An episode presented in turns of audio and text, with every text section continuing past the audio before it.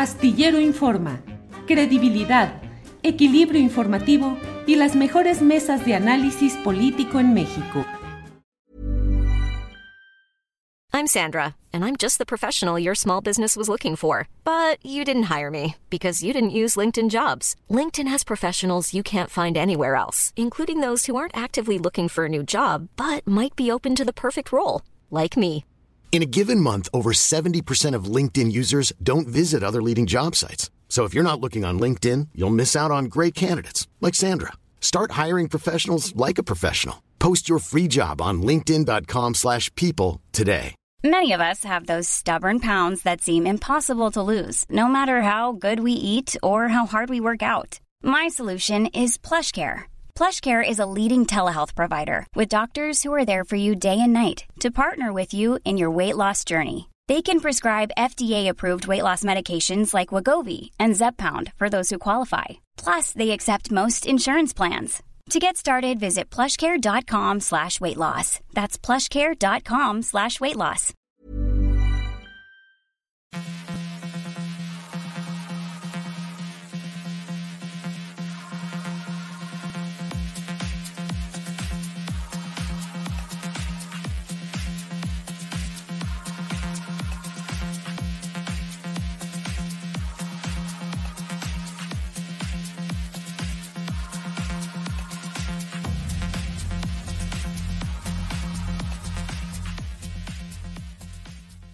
La una de la tarde, la una de la tarde en punto, y ya estamos aquí en Astillero Informa.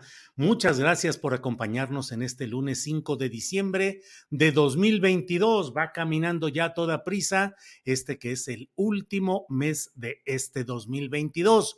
¿Cómo le va a usted? ¿Cómo se le ha pasado? ¿Cómo se pasó el fin de semana? ¿Vio eh, partidos del Mundial de Fútbol? ¿Estuvo atenta a los problemas eh, políticos, partidistas que no descansan? ¿Ha visto algunos de los temas complicados en materia de lo que está sucediendo en Xochimilco? En fin, Muchos de esos temas los vamos a abordar justamente en este día, en este lunes 5 de diciembre, en el cual le damos la bienvenida a esta emisión que como siempre le lleva información, análisis y debate. Eh, eh, terminó también la Feria Internacional del Libro, entregaron entre otros premios uno a Pedro Valtierra, el gran fotoperiodista, muy premiado. Ayer tuve la oportunidad de saludarlo en Guadalajara antes de la entrega de ese premio. Le dije, oye, te estás convirtiendo en coleccionista de premios internacionales. La verdad es que un gran reconocimiento a Pedro Valtierra.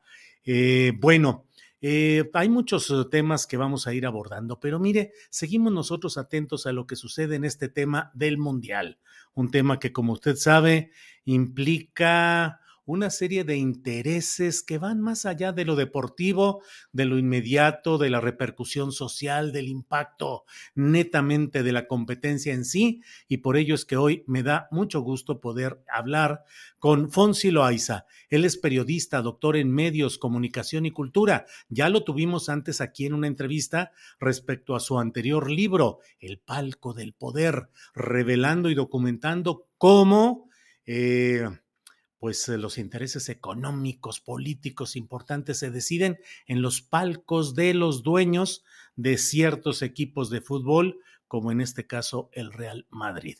Pero sobre ello vamos a hablar eh, con Fonsi Loaiza sobre su nuevo libro, Qatar, Sangre, Dinero y Fútbol. Fonsi, buenas tardes. Un placer estar otra vez contigo, Julio. ¿Cómo estás? Igualmente, Fonsi, muchas gracias por estar con nosotros, por estar con el auditorio. Y Fonsi, tienes ahora un nuevo libro que se llama Qatar, Sangre, Dinero y Fútbol.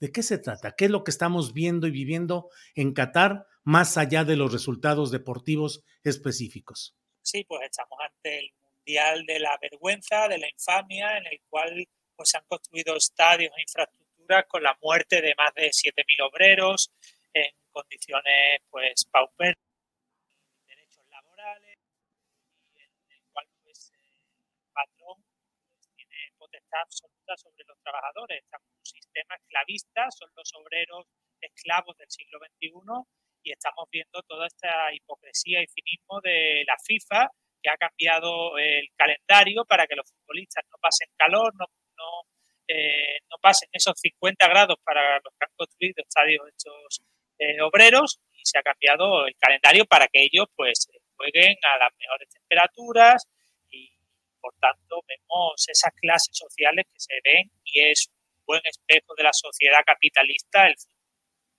Sí, Fonsi, eh, se escucha un poco distante y un poco entrecortado el, sonido. A lo mejor si te acercas un poquito más el micrófono, eh, no sé, se escucha de esa manera. Pero Fonsi, muchos temas que son los que convergen en Qatar, entre otros, la continua violación a los derechos humanos, la misoginia.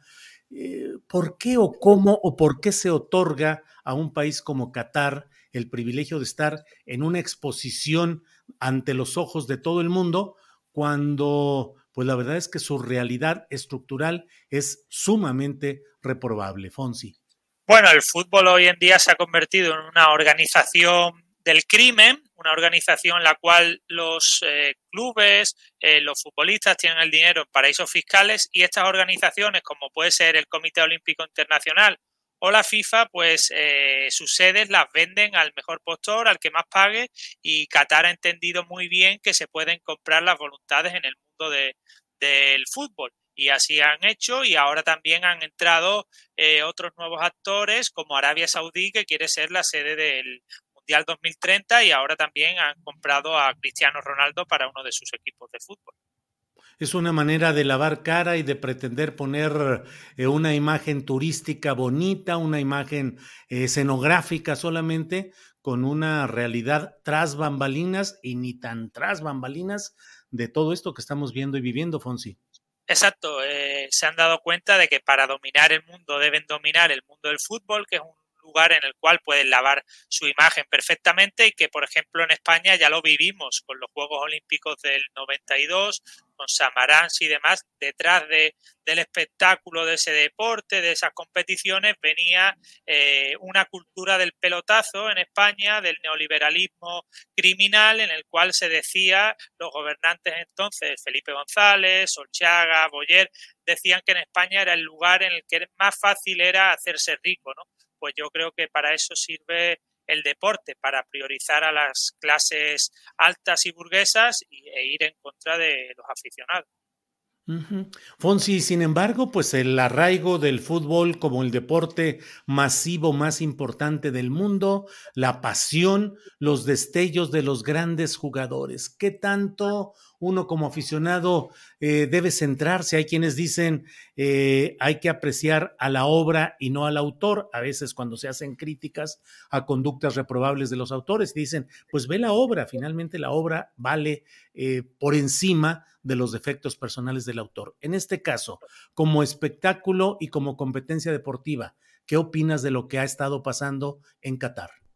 Bueno, yo hablo sobre la obra de los futbolistas, que son hoy en día unos millonarios prematuros, como decía el entrenador Marcelo Bielsa, son mercenarios del balón que se venden pues a regímenes totalitarios y teocracias feudales como puede ser eh, Qatar. El caso de Xavi Hernández, de Pep Guardiola, de Raúl González, de Zinedine Zidane, que ya eran millonarios y aún así eh, pues venden su imagen a Qatar. Por ejemplo, David Beckham eh, es uno de los embajadores de este mundial y va a cobrar la exagerada cifra de 135 millones de euros, porque esto le da pues grandes eh, beneficios, por ejemplo, en Gran Bretaña, donde tienen pues, muchos negocios. Qatar controla, por ejemplo, Harrods, que es una de, las de las tiendas eh, pues, más conocidas de Inglaterra, y en España, pues eh, esto le ayuda, por ejemplo, para hacer negocios con Iberdrola, con el Corte Inglés y con, por ejemplo, el grupo Prisa Mediático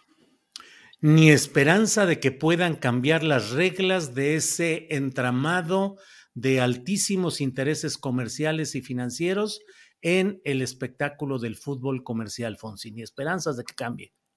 No, yo creo que es imposible. Este fútbol negocio se ha adueñado por completo del deporte, ya no es eh, un lugar en el que primen valores como la solidaridad, el, valor de lo colectivo, pues ahora es la mercadotecnia, el dinero nada tiene que ver esto con el deporte.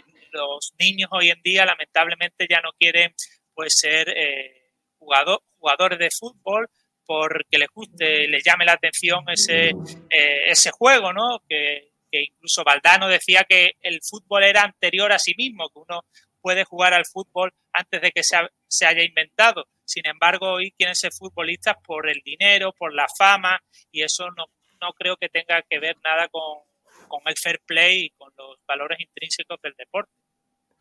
Va a terminar Qatar con todos los ingredientes que estamos hablando y luego se prepara la idea del eh, subcontinental en Norteamérica, México, Canadá, Estados Unidos. Eh, ¿Qué esperar o cuál es tu observación, tu análisis de lo que sigue en ese escenario eh, mundialista, Fonsi?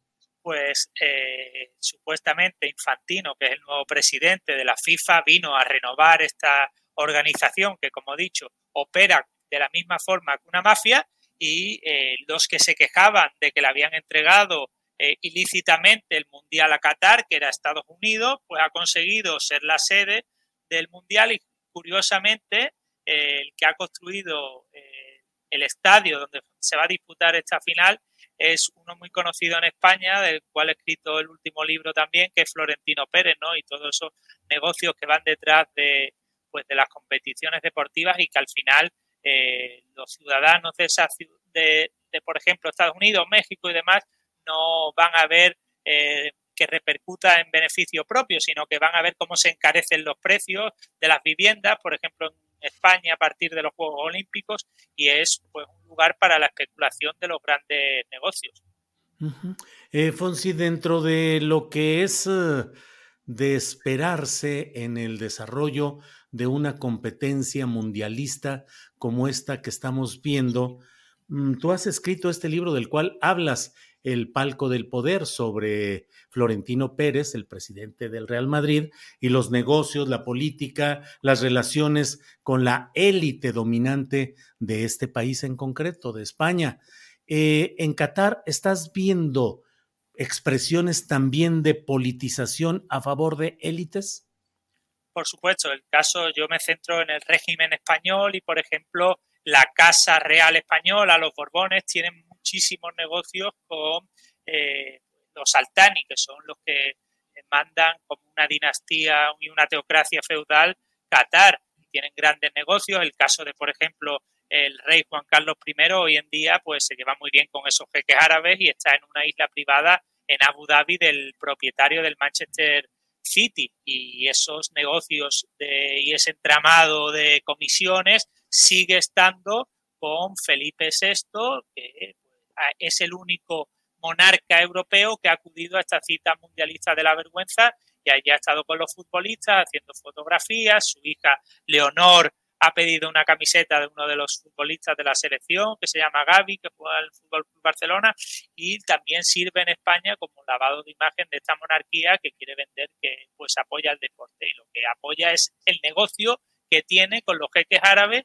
No olvidemos que la monarquía española no era apoyada en España, eh, por ejemplo, fue financiada ilícitamente eh, por el Shah de Persia pidiéndole dinero a Juan Carlos I para que apoyara a los eh, partidos monárquicos y hoy en día pues estos jeques árabes siguen financiando la Casa Real Borbónica en nuestro país que no ha sido votada por ningún ciudadano.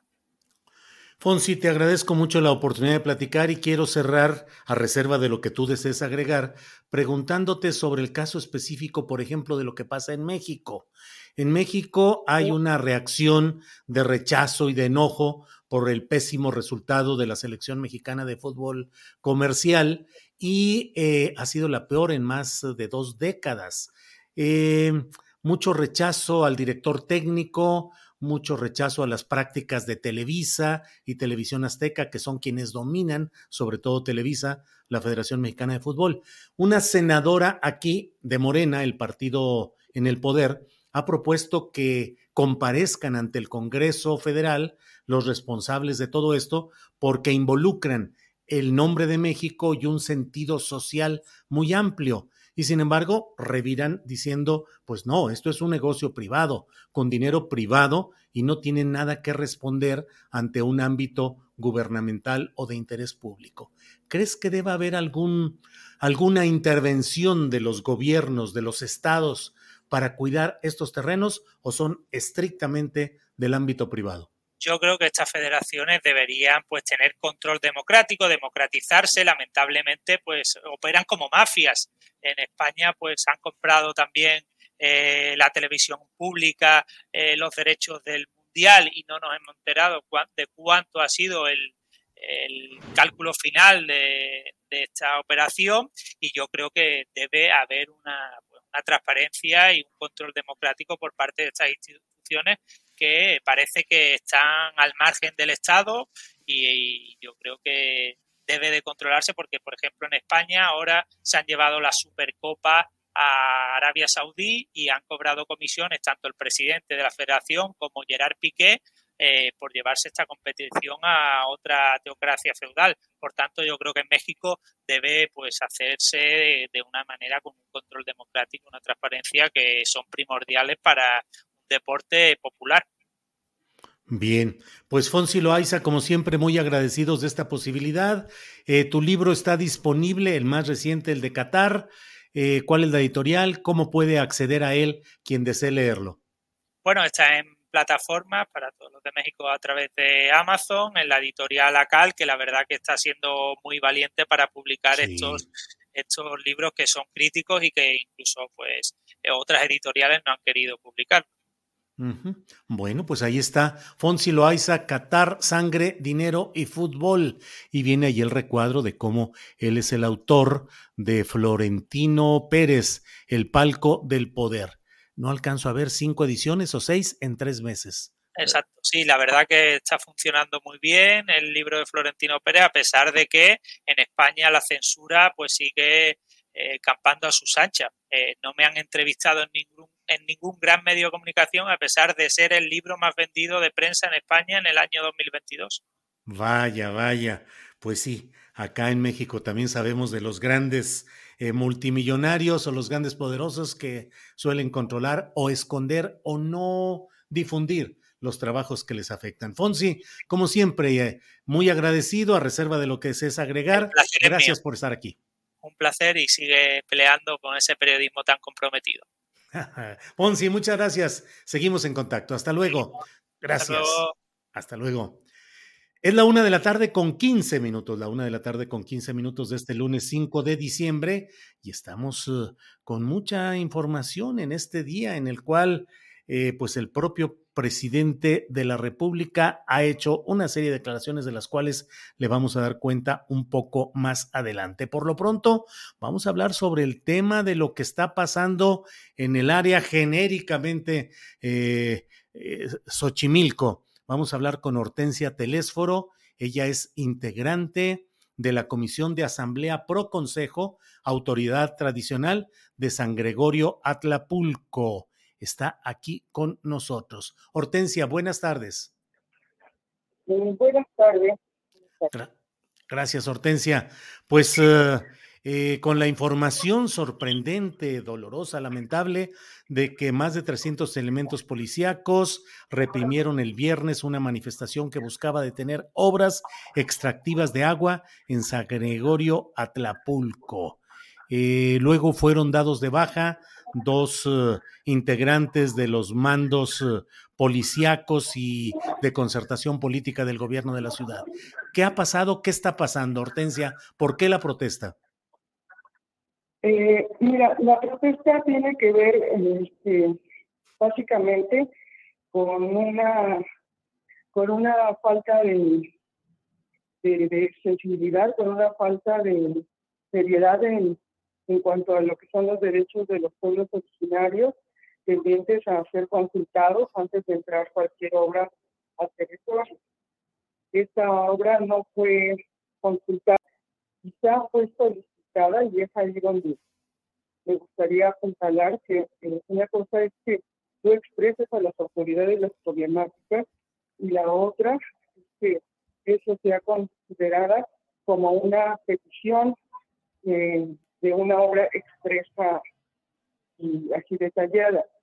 en el caso de esta obra, eh, nos dimos cuenta que fue, fue solicitada, pero fue solicitada por otro grupo de personas del pueblo averano de Santa Cruz Calpista, y que entre los solicitantes hay funcionarios de la de la alcaldía Xochimilco, este, pero eh, esta obra no fue consultada ni fue solicitada por San Gregorio Atlapulco.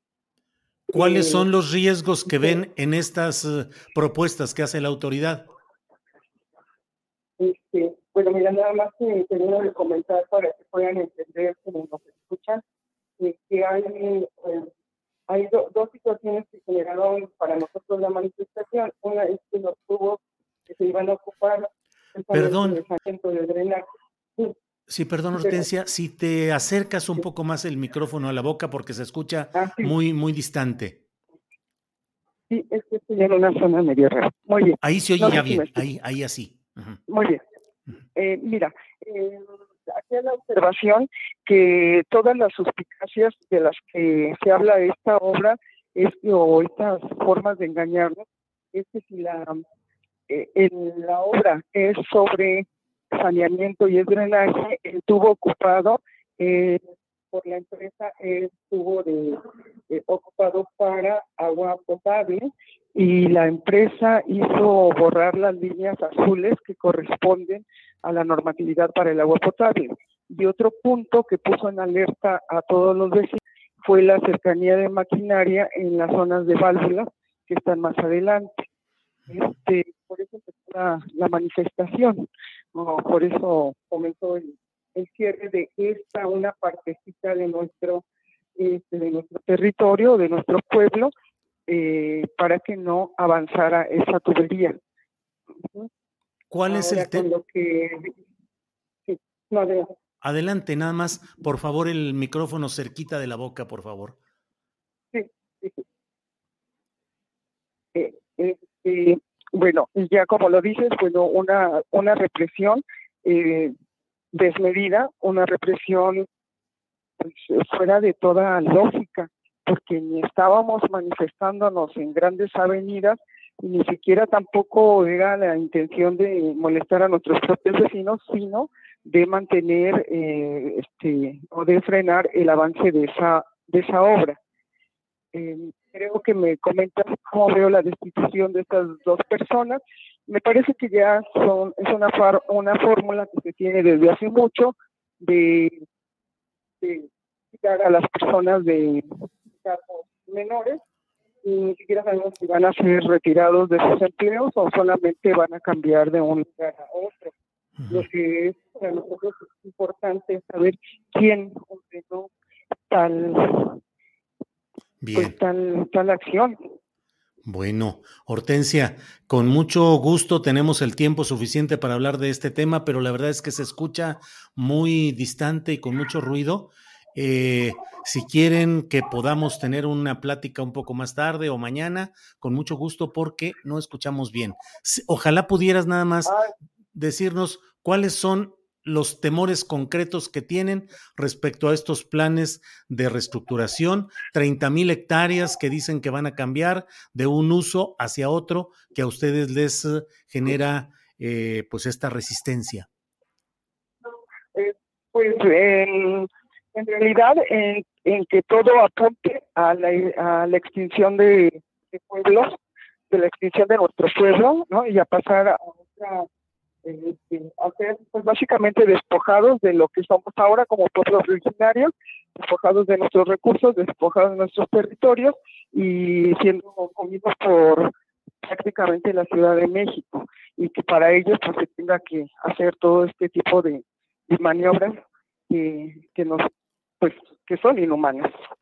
Bien, pues Hortensia, gracias y seguimos atentos para ir dando información de este tema, a, a reserva de lo que desees Sí, me agregar. gustaría me, Sí, me gustaría después eh, comentar es que estamos aquí en una zona que en un área que efectivamente empezó a tener problemas en el, este, por el ruido eh, excesivo, pero ojalá que podamos este informar más adelante. Vamos a dar una conferencia de prensa a las 3 de la tarde.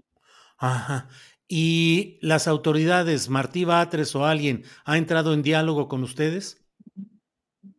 Sí, tuvimos una reunión hace dos días, eh, donde también teníamos una serie de irregularidades que no se habían atendido por parte de la alcaldía y que avanzaron en eso. Pero en cuestión de la obra, ellos dicen que tiene que haber una consulta. El día de ayer tuvimos nosotros una asamblea general del pueblo, donde el pueblo dice no a la tubería, que saquen su tubería, que se cancele definitivamente la obra para poder levantar este plantón.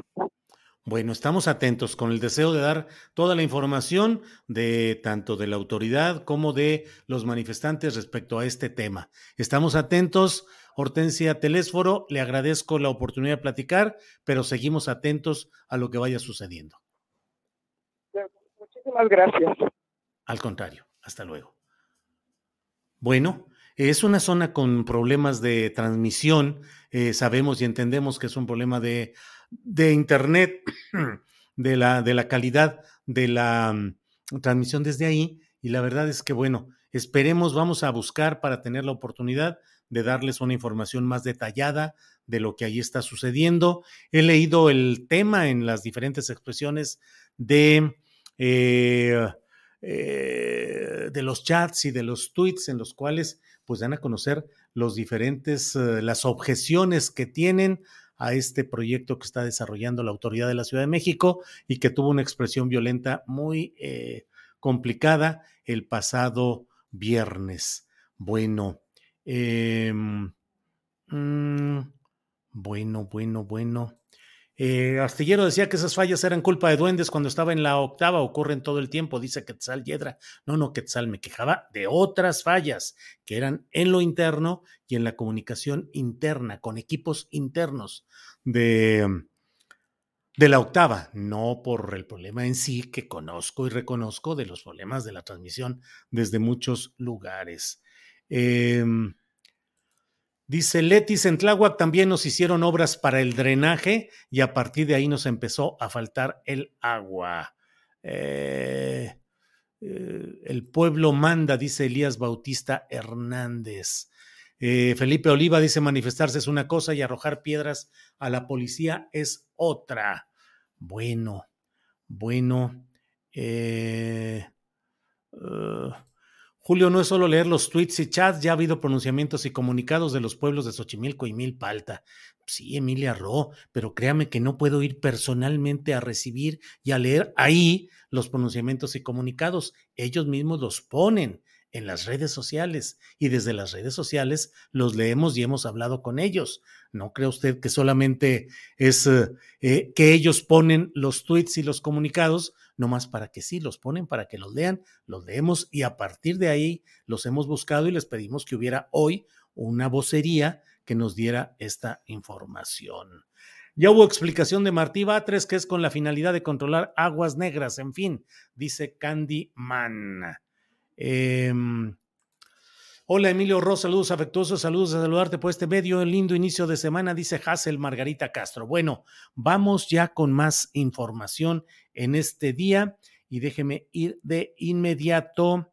Eh, hoy, durante la conferencia mañanera de prensa, el presidente de la República, Andrés Manuel López Obrador, habló del tema de este... Mm, de esta instrucción que ha dado el Instituto Nacional Electoral, específicamente la Comisión de Quejas y Denuncias, donde por unanimidad de los tres integrantes de esa comisión le han instruido a la jefa del gobierno capitalino, Claudia Sheinbaum, para que se deslinde de las uh, eh, pintas en bardas, eh, con la leyenda de es Claudia y otro tipo de expresiones que a juicio de esta comisión implican una eh, propaganda y actos adelantados de campaña de Claudia Sheinbaum. En ese sentido, le han pedido que exprese un deslinde de esas prácticas y que llame a sus seguidores a que no realicen ese tipo de expresiones. Fueron presentadas muchas eh, eh, denuncias en este sentido ante esta comisión del INE Mm, con fotografías, con detalles de calles, de esquinas, de lugares donde hay este tipo de propaganda política. Eh, fueron enviadas a esta comisión, las reprodujo la comisión en su acuerdo sobre este tema y pidió que Claudia eh, se deslinde de ello. La propia jefa de gobierno lo hizo, se deslindó, pero de una manera pues irónica, mordaz, diciendo en esencia, me dicen que diga esto, con lo cual no estoy de acuerdo por estas razones, pero bueno, pues aquí está lo que quieren que diga, aunque no estoy de acuerdo y señala toda una serie de objeciones. Sobre este tema, el presidente de la República dijo lo siguiente. De manera evidente, notoria, pública, están violando la Constitución del artículo sexto y séptimo de la Constitución General de la República. Pero como no se toca, son los intocables de la mafia del poder. Los protegen, hasta hacen marchas los conservadores para proteger ese tipo de violaciones flagrantes a la Constitución. Deben de leer el artículo sexto y séptimo de la Constitución. El artículo sexto había sido intocable hasta que llegó el más intocable de todos y ahora quieren que se aplique aquello de que no se puede tocar al intocable y da vergüenza que sean los medios de información al servicio de los conservadores los que apoyen esta decisión del INE, que es contraria a la libertad de expresión, de manifestación. Bueno, pues eso es lo que ha dicho el presidente de la República en relación con esta peculiar eh, acuerdo en el cual la Comisión de Quejas y Denuncias del INE le pide a Claudia Sheinbaum que se deslinde de las pintas en, ah, en paredes, en lugares eh, expuestos al público y en redes sociales y otro tipo de expresiones que puedan constituir propaganda política adelantada a favor de su precandidatura presidencial. Em, déjeme ver, tenemos otra información relacionada con esta, mire lo que dijo hoy la gobernadora de Campeche, Laida Sansores. Hoy el presidente estuvo en Campeche y ahí dijo esto Laida Sansores. Fue una vivencia muy fuerte que aún traigo impregnada en la piel el dulce aroma del pueblo en esa marcha. También un tufo de azufre que venía de España, pero eso lo dejo para otra vez. Ahí fuimos en esa marcha los hijos del maíz y del delirio quiero decirte para terminar, Andrés Manuel, cuánto te reconocemos, mm, sentir que eres un hombre de otra dimensión política desconocida en nuestro país y que por eso muchos no comprenden. Eso es lo que ha dicho eh, hoy Laida Sansores. Eres un hombre de otra dimensión, le dice Andrés Manuel López Obrador. Por su parte, el propio presidente de la República, eso que dijo eh, Laida respecto a ese tufo de azufre, pues eh, tenía un señalamiento hacia el coordinador de los senadores de Morena, Ricardo Monreal. Sobre el mismo tema de Ricardo Monreal, el presidente de la República dijo esto que algunos dicen que es eh, una indirecta muy directa. Escuchemos al presidente de la República. Ah, que si eh, no me dan este, una candidatura, me voy. No, primo hermano, a lo mejor puedes ganar la candidatura, nada más que tienes que ganar la encuesta. Si ganas la encuesta, si el pueblo te apoya, ¿a quién voy a apoyar? Al que gane la encuesta. Ah, es que si no me apoyas a mí y no gané la encuesta, me voy, que te vaya bien. Imagínense, este, si alguien pierde una encuesta, lo van a estar esperando en otro partido. ¿Qué partido aceptaría? Además, si este, los conservadores, los del bloque conservador, tienen más candidatos que simpatizantes. Hay como 100, pues sí, como 50 en el flanco derecho. Acá nada más este, como 5, no veo más. Puede ser que 10, pero se resuelve sin problema. Encuesta y el que salga, ese mujer o hombre, y además son este, muy hermanos, son mis hermanos y es mi hermana Claudia y mis hermanos Adán, mi hermano Marcelo, este, y no tengo problemas con Monreal y no tengo problemas con La Oroña.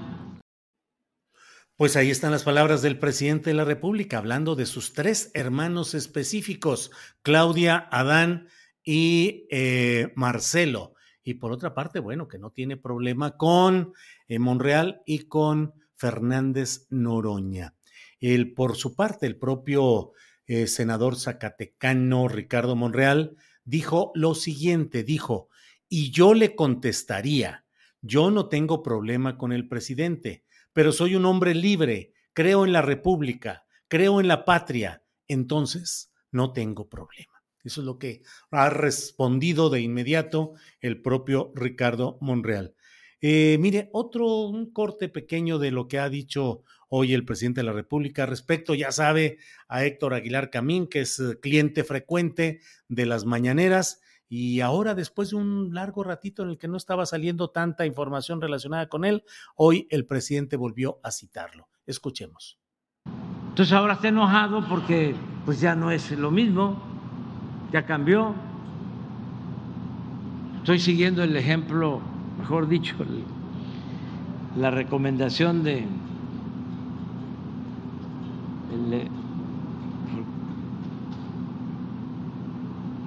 de Peña, que me dijo, son unos ingratos, todos me traicionaron. Los atendí bien, les di todo lo que me pidieron y me dieron la espalda. Esos no tienen amigos y como no tienen ideales. Pues eso es lo que ha dicho el presidente de la República. Eh, ¿Sabe usted que sigue la discusión acerca de los temas centrales de estas horas, que es el Instituto Nacional Electoral, la reforma eh, constitucional que ha buscado Palacio Nacional y Morena?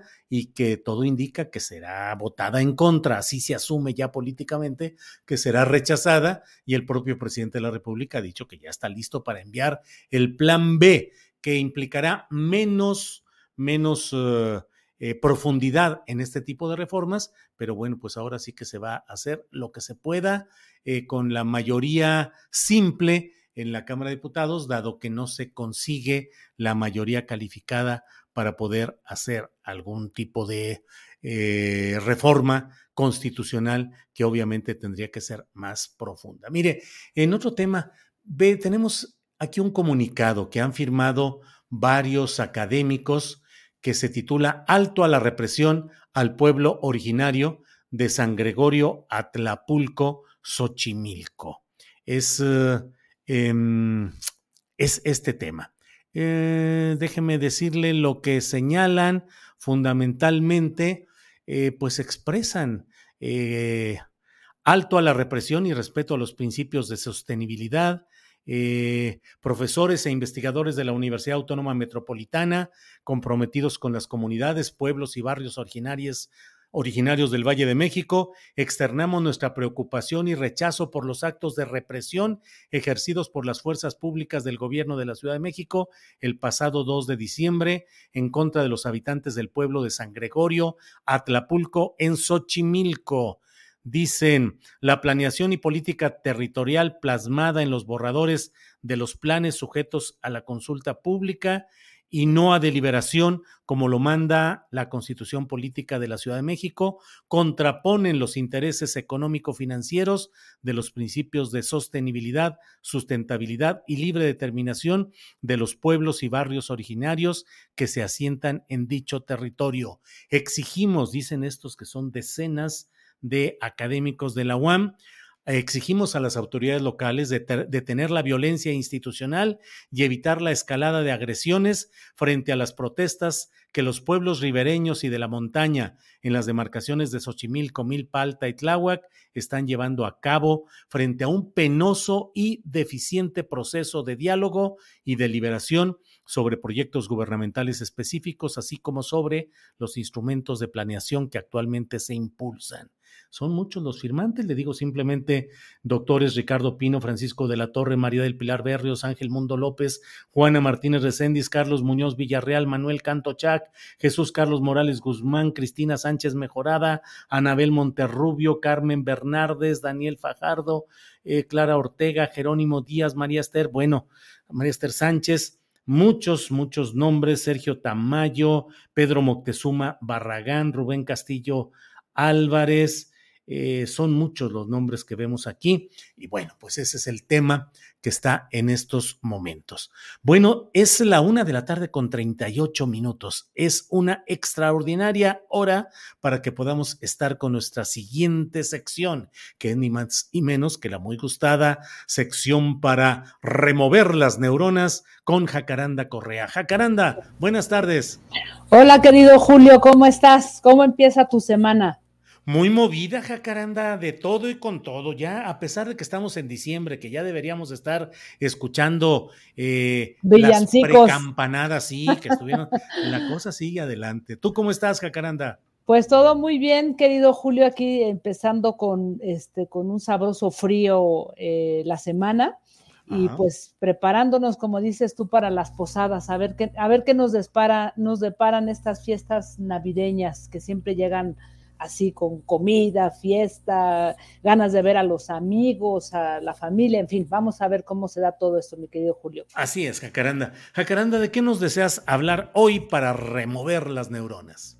Pues mira, fíjate que hoy vamos a, removerlas eh, a partir de, la polarización, no contribuyendo a la polarización, pero sí eh, reflexionando sobre ella, porque Fíjate que a propósito de todo lo que ha ocurrido en estos últimos días eh, sobre las dos marchas, ¿no? La de la marcha a favor del INE y la marcha organizada por el presidente López Obrador y todos sus, seguidores, pues ha sido muy complejo, Julio, realmente eh, encontrar posturas moderadas eh, que realmente ayuden a entender un fenómeno, como lo decíamos la semana pasada, político y social tan complejo y que no estemos solamente pues ahí como en bandos. Entonces, a propósito de todo esto, fíjate que eh, pues indagando sobre el tema, eh, me encuentro con la presentación de un estudio muy interesante que se hizo apenas hace algunos días, entre, que se realizó entre una organización eh, política ciudadana, una organización ciudadana con sede en España,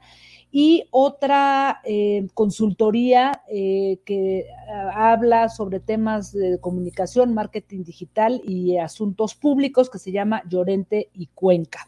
Así es que Más Democracia y Llorente y Cuenca presentan un estudio muy interesante sobre la polarización en Iberoamérica. Entonces, estudiaron 12 países. Eh, este, bueno, el estudio se llama THD, tiene un, título bastante provocador, THD, de Hidden Drug, la droga oculta, porque ellos hacen una eh, comparación entre consumir una droga, sus adicciones y la polarización. Pero eh, de los datos interesantes que se dan aquí, a propósito de lo que ellos estudian con Big Data, inteligencia artificial, hicieron una aproximación a partir de estudiar más de 600 millones de mensajes en la red. Y lo que de ahí sale es que la polarización ha crecido en los últimos años un 40%, Julio, radicalizando pues el pensamiento, ¿no? Y creando una eh, pues un total rechazo hacia la opinión contraria, eso que aquí hemos llamado y hemos platicado ya varias veces sobre el famoso sesgo de confirmación, ¿no? O sea, no me interesa lo que piense y lo que diga el otro, sino lo que a nivel eh, comunidad o mis seguidores o a la gente eh, con la que yo coincido, pues me dé información sobre lo que quiero escuchar y ya no me interesa, digamos, plantear o escuchar otro tipo de, argumentos. Bueno, pues el estudio dice que cada año, Julio, crece un 8% eh, esta polarización y hay una adicción, explican, eh, a partir de datos y a partir también de entrevistas, porque esto, el, estudio, además de, datos, eh, tiene entrevistas a filósofos, sociólogos, periodistas, psicólogos, muy interesante, ahora ya les doy la página. Eh, y dicen que esta adicción al conflicto obviamente pues genera eh, cada vez más conversaciones pues incendiarias en las redes sociales.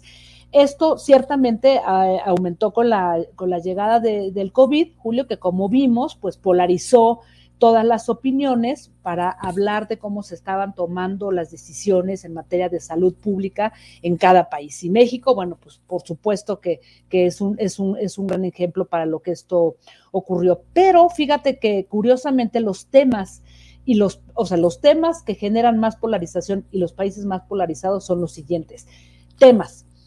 Migración, eh, en, Europa, obviamente este es uno de los, de los temas este, con mucho movimiento, con mucha discusión, pero yo creo que ahora en, América Latina, por todas estas oleadas de, migrantes que salen de sus países, también hemos estado viendo que es un tema que, genera muchísima polarización. Feminismo, y entre ellos el tema del aborto, que es el, eh, según este estudio, el tema que a nivel global genera más polarización cambio climático, pero también el tema de libertad de expresión y derechos humanos. Y fíjate que a mí lo que me llamaba mucho la atención es que se hace una revisión de estos 12 países, de los, de los temas o de las circunstancias que más han polarizado a sus sociedades. Y lo, lo que a mí me, me, me llamó mucho la atención es cómo se van diluyendo, según este estudio, las posturas moderadas, ¿no? las voces, llámense eh, activistas, llámense periodistas, llámense analistas, ¿no? Estas voces moderadas que no se encuentran ni de un lado ni del otro, sino que intentan comprender, ¿no? Ese complejo mundo en, el que hoy nos encontramos. Y entonces esto, obviamente, Julio, pues tiene un, gran impacto, ¿no? En la, en la vida democrática que por miedo a tener ataques, este, mensajes de odio o hacer incluso despedido, que eso es lo que dicen ahí, o sea, periodistas que a veces prefieren ni siquiera dar su opinión porque se mantienen en una postura o en la otra, pues obviamente impacta la libertad de, expresión. Y también, fíjate, se hace un, estudio muy interesante eh, a partir de dos conceptos que ellos llaman la polarización ideológica y la polarización, como le llaman, afectiva. La polarización ideológica está eh, concentrada en el terreno político, ¿no? Que ciertamente ahí pensaríamos pues, en que nos encontramos cuando hablamos de temas como, repito, este de las marchas o de muchos otros, ¿no? Que, tienen que ver con la vida política del país. Pero resulta que en realidad la polarización ideológica que tiene que ver con, eh, temas políticos, quizá es la menos dañina y la que menos genera eh, divisiones, porque ahí probablemente eh, eh, están imperando los, imperan los argumentos y no los afectos y las emociones, que es lo que se va hacia el otro eh, tema que tiene que ver con la polarización afectiva y que dicen que tiene un gran aumento, como las emociones nos hacen cerrar filas en torno a nuestro partido o líder. Eh, y en torno también a votantes o seguidores, ¿no? en donde nos sentimos identificamos y generamos un sentido de pertenencia, este sesgo de confirmación, ¿no? Del que hablábamos. Y este tipo de polarización, dice, dice el estudio, genera una confrontación en el mundo entre ellos y nosotros, buenos, malos. Eh, es una manera de entender la realidad en que los míos son los buenos y los otros son los malos. Y entonces eh, digamos que nunca entendemos que, nosotros estamos polarizando, sino que el polarizado es el otro o la otra, ¿no? Entonces, em, esto eh, alertan en, el estudio, eh, dice que somos capaces de justificar cualquier cosa o cualquier persona siempre que esté de nuestro bando y el resultado, pues, es una política, de, digamos, que está desprovista de, de, rendición de cuentas, ¿no? O sea, cómo va afectando esto el tema en la vida política de la rendición de cuentas. Y finalmente, Julio, fíjate, eh, ¿cómo están los países? Te digo que se hace todo un estudio muy interesante de, momentos, por ejemplo, la toma del Capitolio, ¿no? Y todo lo que ocurrió en las redes sociales. Yo te eh, estoy escuchando pasmado porque realmente está terrible esa situación y pareciera, Jacaranda, que nos encamina a una realidad casi inamovible en lo inmediato, en lo inmediato y lo inmediato no sé cuánto puede ser, lo inmediato y lo inmediato, en el que estamos condenados a ser eh, afectados por este tipo de polarizaciones y de eh, todos estos sesgos que hacen que resulte muy difícil intentar esclarecer y tratar de aportar elementos para un juicio menos afectado por estos elementos, Jacaranda. Perdón que te interrumpa, pero. No, no, no, es, tienes toda la razón, Julio. Fíjate que ahora que, comentas eso, algo que a mí me impresionó mucho es una, una reflexión que hace un, un filósofo español diciendo que todo esto es resultado de lo que él llama la crisis de las mediaciones, ¿no? La crisis del periodismo, de los pensadores, ¿no? Por encima de las opiniones que se nos han venido encima en, en las redes, Julio, y en la que no cabe este, digamos que estos, eh, eh, ¿cómo podríamos llamar? Estos acicates, estos, eh, estas cosas que apuntalen la discusión, la conversación o que le pongan orden, ¿no? Mientras en algún momento los periodistas, ¿no? A partir de, de ciertas voces lograban ser, digamos que mediadores entre funcionarios políticos y la ciudadanía, hoy no existe eso. O sea, hoy se ha diluido frente pues también a una crisis de un periodismo, de su propia ética y de varias cosas, pues que nos ponen a, reflexionar, este querido Julio. Y solamente para terminar a propósito de lo que tú dices, curiosamente, en México la polarización ideológica política es la más baja. O sea, México no es el país más polarizado, sino Brasil, ¿no? Imagínate cómo están allá, mi querido Julio, nomás para que veas, ¿no? Y este dicen que de los temas que polarizan mucho en México, eh, también está, bueno, el tema del, feminismo, derechos humanos y libertad de expresión. ¿Cómo ves, mi querido Julio? Híjole, pues eh, ahora sí que me dejas eh, boquiabierto con que México no sea el de la mayor polarización. no quiero estar en otro país, imagínate tú. Imagínate nada más cómo puedan estar.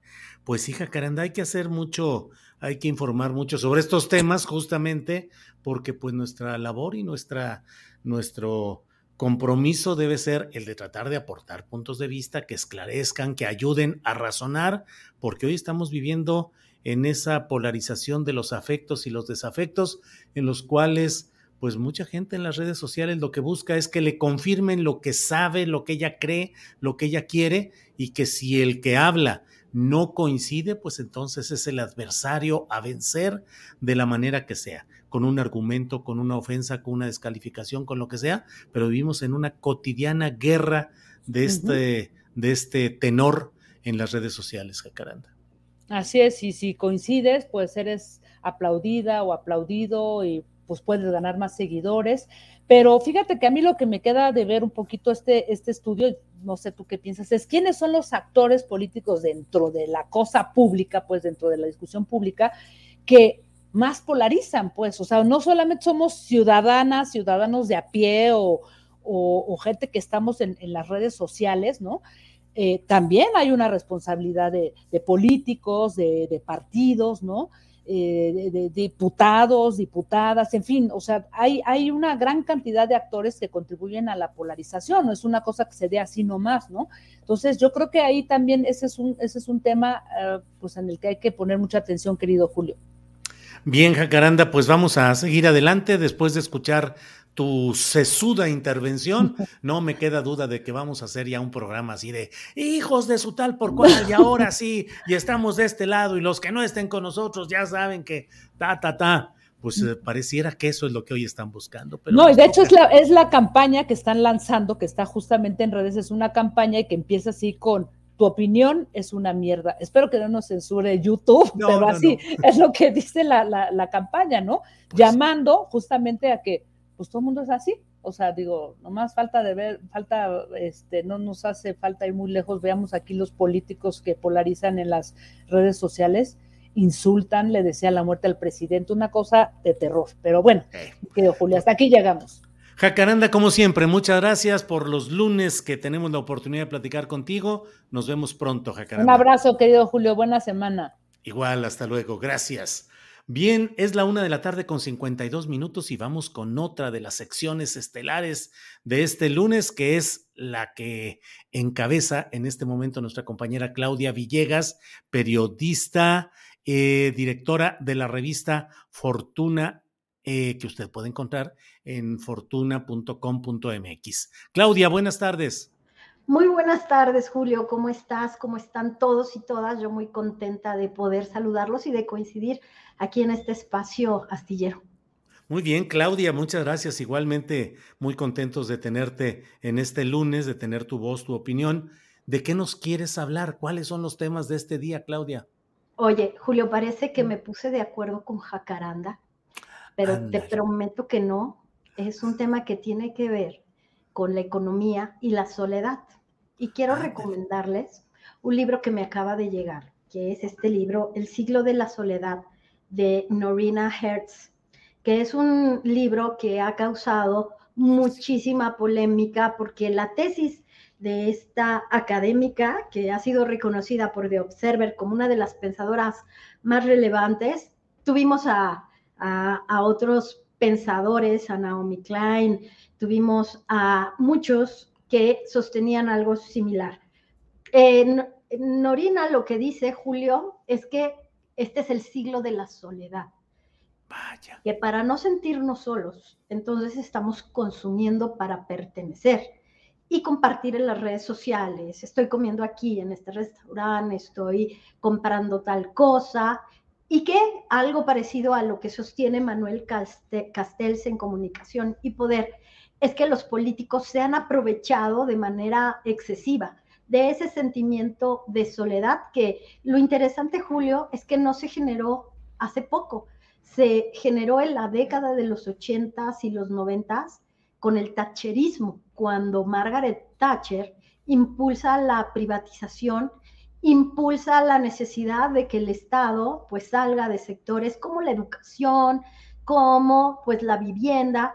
Y una frase, Julio, que Norina cita, es la economía es el método, la finalidad es cambiar el corazón y el alma de las personas. Y lo traigo a colación, Julio, porque precisamente el tacherismo fue lo que inspiró durante el gobierno de Carlos Salinas de Gortari toda esta ola de privatizaciones, incluso el TEMEC, porque Thatcher sí quería que Reino Unido fuera parte de la Unión Europea, Julio. Entonces, quiero recomendarles este libro, pero sobre todo llamar a la reflexión de qué clase de economía estamos viviendo.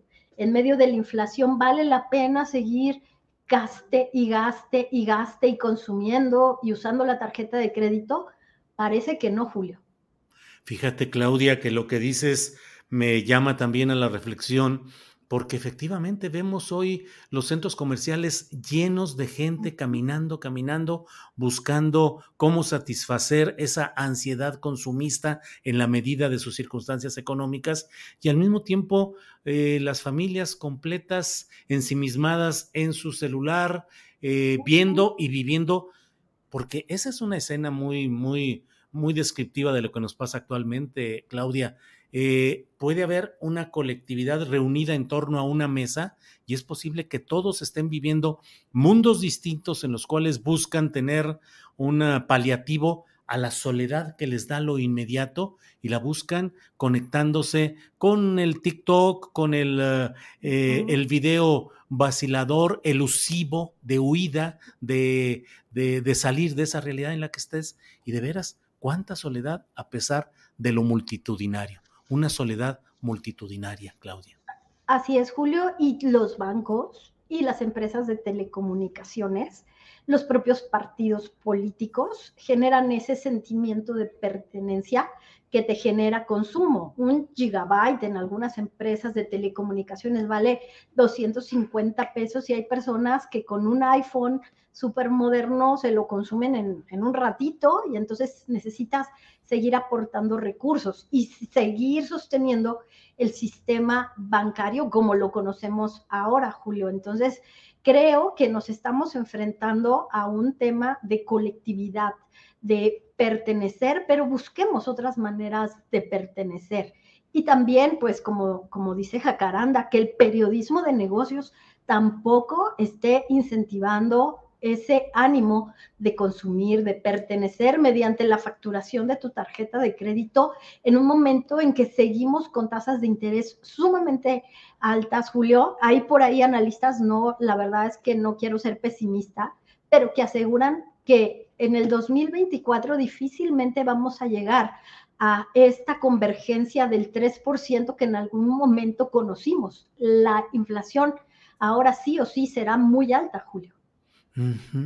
Pues sí, Claudia, sí. Incluso mañana publicamos eh, eh, un artículo del economista Arturo Huerta, lo publicamos en julioastillero.com, que habla de las previsiones que él considera todos los elementos y es un, es un economista de izquierda, es un economista eh, con una visión crítica del neoliberalismo, pero pues él también nos dice todo este tipo de ingredientes que pueden complicar el 2023 y el 2024.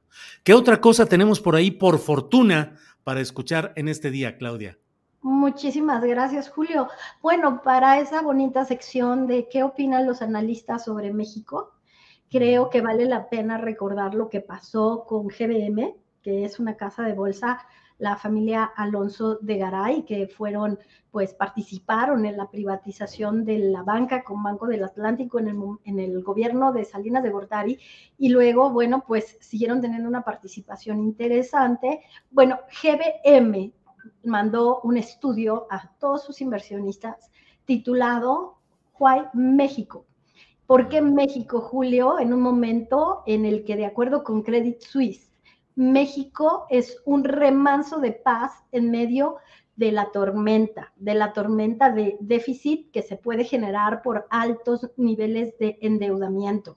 Porque si bien es cierto, y hay mucha controversia, Julio, de que en México el gobierno del presidente López Obrador sí ha incrementado el nivel de deuda pública, no lo ha hecho ni con mucho en los niveles que tiene. Por ejemplo, Estados Unidos, Julio, 200%. Por ejemplo, Japón, 150%. Bueno, ¿qué decir de Argentina que tiene tasas de inflación del 80%? Entonces, creo que vale la pena pensar en una economía diferenciada en donde la inversión en activos estratégicos como la tecnología pueda contribuir a generar empleos, Julio, no solamente el consumo, el consumo, sino hay otro estudio que estamos presentando hoy en la revista Fortuna que tiene que ver con CAF y su visión de qué determina que una persona en América Latina pueda eh, abandonar la pobreza.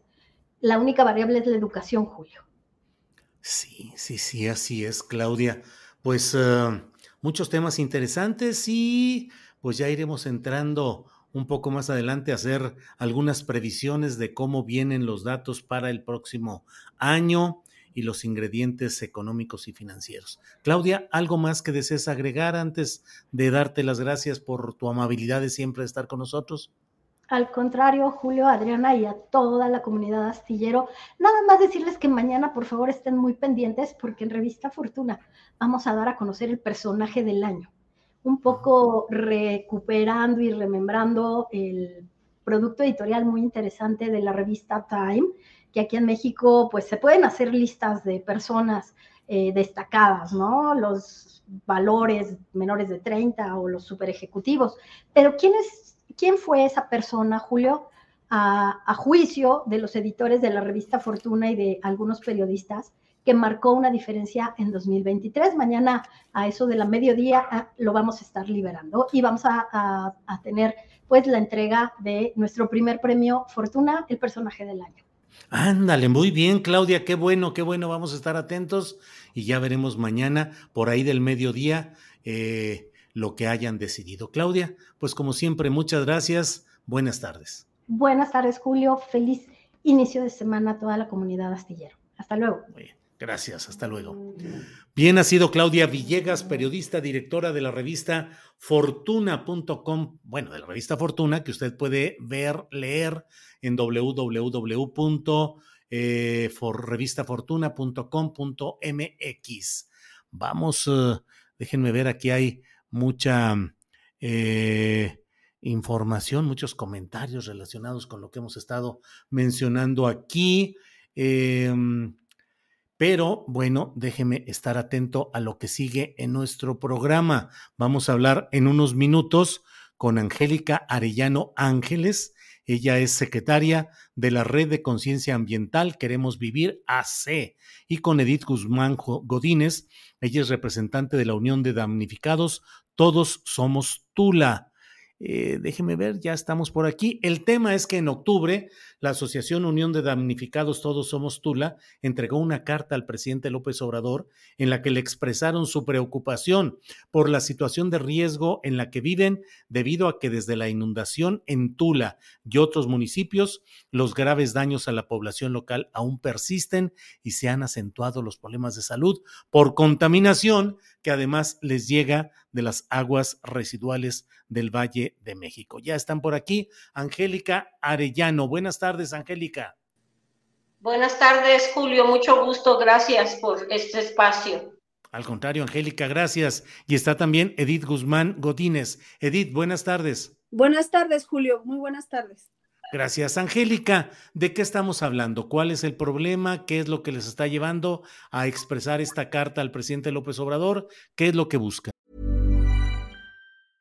Ready to pop the question? The jewelers at BlueNile.com have got sparkle down to a science with beautiful lab-grown diamonds worthy of your most brilliant moments. Their lab-grown diamonds are independently graded and guaranteed identical to natural diamonds, and they're ready to ship to your door. Go to Bluenile.com and use promo code LISTEN to get $50 off your purchase of $500 or more. That's code LISTEN at Bluenile.com for $50 off. Bluenile.com code LISTEN. I'm Sandra, and I'm just the professional your small business was looking for. But you didn't hire me because you didn't use LinkedIn jobs. LinkedIn has professionals you can't find anywhere else, including those who aren't actively looking for a new job but might be open to the perfect role, like me. In a given month, over 70% of LinkedIn users don't visit other leading job sites. So if you're not looking on LinkedIn, you'll miss out on great candidates like Sandra. Start hiring professionals like a professional. Post your free job on linkedin.com/people today. Bueno, mira, Julio, la, la desgracia pues llegó en septiembre eh, del 2021 con la inundación, pero esta inundación pues nosotros como habitantes de esta región Sabemos que fue una tragedia anunciada porque desde el 2017 que Conagua impulsó su proyecto de revestimiento del río Tula, al conocer la manifestación de impacto ambiental, supimos que vendría más agua, eh, aguas residuales del Valle de México, porque se sumaría a los túneles que ya, emisores que ya existían para descargar todo el drenaje del Valle de México, el famoso TEO, el túnel emisor oriente, que es el drenaje más grande del mundo, así ha sido eh, publicado, promocionado, y de alguna manera, pues eso nos hizo pensar en que si ya teníamos un, volumen eh, bastante grande que nos llegaba a nuestra región desde hace varias décadas y que gracias a eso hemos vivido en un medio ambiente de contaminación pues muy severo, que en, el momento en que descargaron, decidieron descargar las aguas residuales para, para nuestro río Tula, pues la gente de ese tiempo, nuestros papás, nuestros abuelos, no, no sabían las consecuencias que eso traería. Ahora nosotros que ya crecimos en ese momento, pues éramos chicos, pues sabemos de, esta afectación que ha ocasionado la contaminación, porque son, es un río que nunca ha sido desasolvado hasta ahora que se están haciendo la limpieza, y toda esa agua llega a la, a la presa Endo, que es la fosa séptica más grande del mundo a cielo abierto, porque tampoco nunca ha sido desasolvada, y esa, y esa presa en Endo es a donde llegan todos los residuos de más de 20, 25 millones de personas del Valle de México. Entonces creemos, sabíamos que a partir de, este proyecto que impulsó Conagua en el 2017, pues tendríamos mayores afectaciones. Se le pidió a Conagua que rediseñara su proyecto porque vimos que, que así como lo estaban eh, ellos proponiendo, era una solución para el Valle de México, para que ellos pudieran expulsar todas sus aguas y evitaran inundarse Dijimos que vendría más agua con este túnel emisor oriente. Tristemente, eh, bueno, las obras se suspendieron porque ellos quedaron que se iban a rediseñar, se iba a presentar un nuevo proyecto a la sociedad de, esta región para que se pudiera sociabilizar y pudiéramos saber de, qué se, eh, se, trataba, porque en el momento que eh, nosotros nos enteramos fue por un ecocidio, en un mismo día, el en noviembre de, 2017 se talaron más de 1.500 árboles a lo largo del río Tula, de 9.000 que pretendía con agua cortar.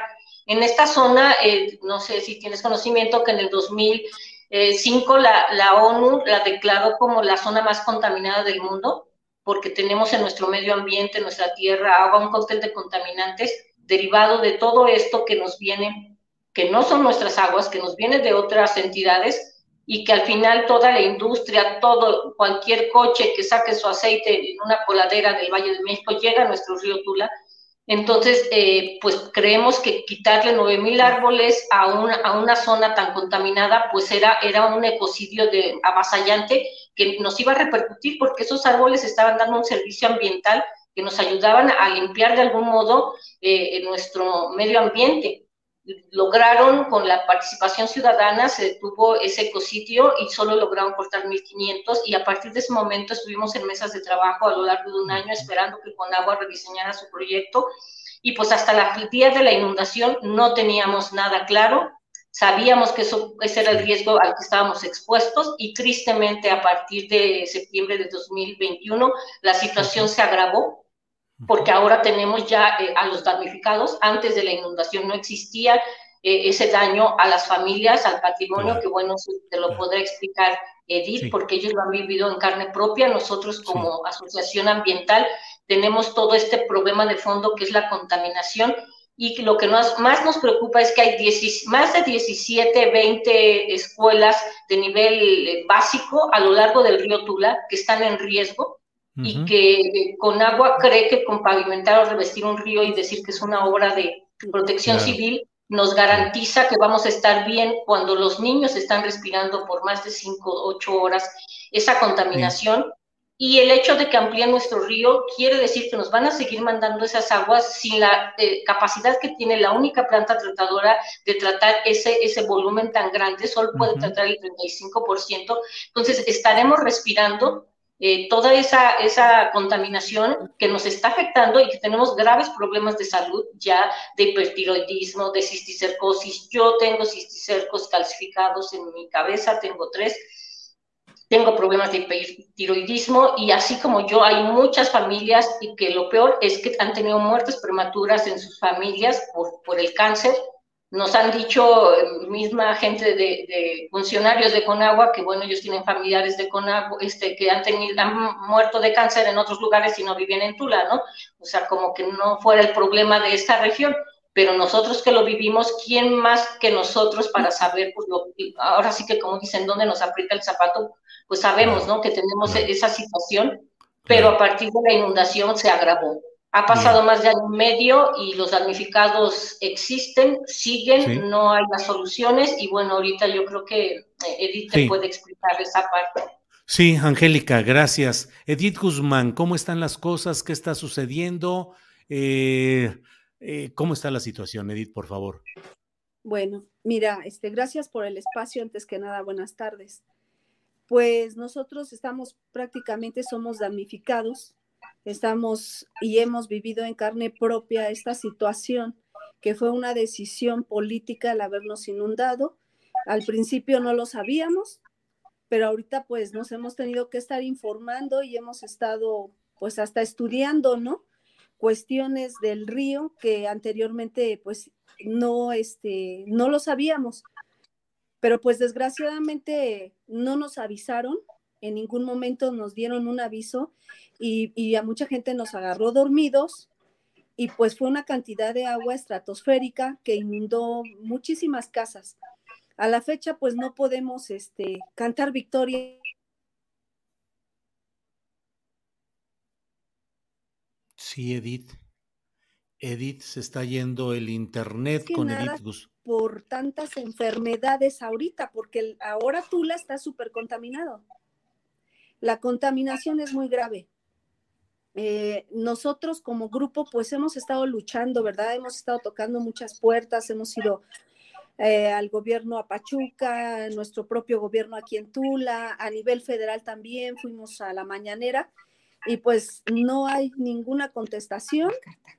No eh, entregamos una carta al presidente en la mano, yo, yo se la entregué de mano ese sobre que se ve ahí que lo tiene en las piernas, se lo acaba yo de entregar. No ha habido ninguna respuesta. También se, se entregó en la mañanera un pliego petitorio que tampoco hemos tenido ninguna respuesta. Hemos estado en el Congreso del Estado con algunos diputados de aquí que nos representan y que realmente pues no hacen su trabajo. Como lo sabemos todos, eh, la corrupción en nuestro país está muy fuerte. y nosotros seguimos luchando con relación a que eh, no nos dan una solución al problema aquí en Tula. Eh, nosotros estamos ya enfermos, hay mucha gente enferma. Eh, yo también tengo por ahí tres hermanas y las tres con tiroides. Y eso no es de antes, es de la inundación para acá, casualmente. Y tenemos mucha gente enferma, hay mucho cáncer. Eh, pues obviamente la contaminación está fuerte, nosotros no podemos dormir, no podemos dormir, si, emocionalmente también hay gente enferma, porque ahorita no ha llovido, pero cuando llueve tenemos que estar vigilando el río a las 2, 3 de la mañana, pues para ver, ¿no? Hasta dónde llega el nivel, que no se salga y no nos agarre dormidos como la primera vez. Eh, se me hace una, una parte muy inhumana del gobierno y de Conagua de, haber hecho esto para Tula. Acabaron con un pueblo que tiene un, un pasado histórico muy importante y al cual el gobierno no le está dando ninguna importancia. Nosotros tenemos una zona arqueológica muy importante, pero pues a ellos no les interesa esto. A ellos lo único que les interesó es aventarnos el agua, inundar a Tula para poder salvar la Ciudad de México y el Estado de México. Y el problema, pues ellos creen que ya lo solucionaron, pero no está solucionado, dado a que el problema más fuerte ahorita está en Tula. Nosotros, los que perdimos este, negocios y, nuestro patrimonio en nuestras casas, somos muchos. Somos muchos damnificados que no hemos podido eh, levantarnos. No podemos, hemos trabajado muchísimo y no tenemos la economía porque acabaron con nuestro patrimonio y no hay una solución. Nos dieron 10 mil pesos eh, pues no sé, según ellos, para resarcir el daño, pero pues es ilógico, ¿no? Y es una burla y para mí es algo que mejor no nos hubieran dado nada. O sea, de verdad, créeme que no nos hubieran dado nada. ¿Por qué? Hay gente que perdió millonadas y hay gente que perdió muy poco, pero finalmente todos perdimos nuestro patrimonio de muchos años. Yo este, tengo 35 años trabajando como comerciante y eh, fue, eh, ha sido mi vida, ¿no? De trabajo. Y en un abrir y cerrar de ojos se, acabó todo lo que yo trabajé en varios años. Mi casa y la casa de muchos compañeros, pues siguen lastimadas. No hay dinero para arreglarlas y muchas casas, de hecho, también están este, deshabitadas. Esa es una. Dos, eh, la Conagua cada, aproximadamente cada semana o cada 15 días, porque a veces no hacen las reuniones, las suspenden hay una reunión en el Cabildo de la Presidencia de Tula, a donde asistimos diferentes grupos, pues a exigir, ¿no? Que esta obra eh, que ellos están realizando sea la obra integral y correcta para Tula, cosa que no ha sido, o sea, no la han respetado. Eh, yo creo, perdón. No, no, no, adelante, Edith, adelante. Yo creo que eh, el presupuesto, si lo han dado para esa obra, pues debe ser para la obra.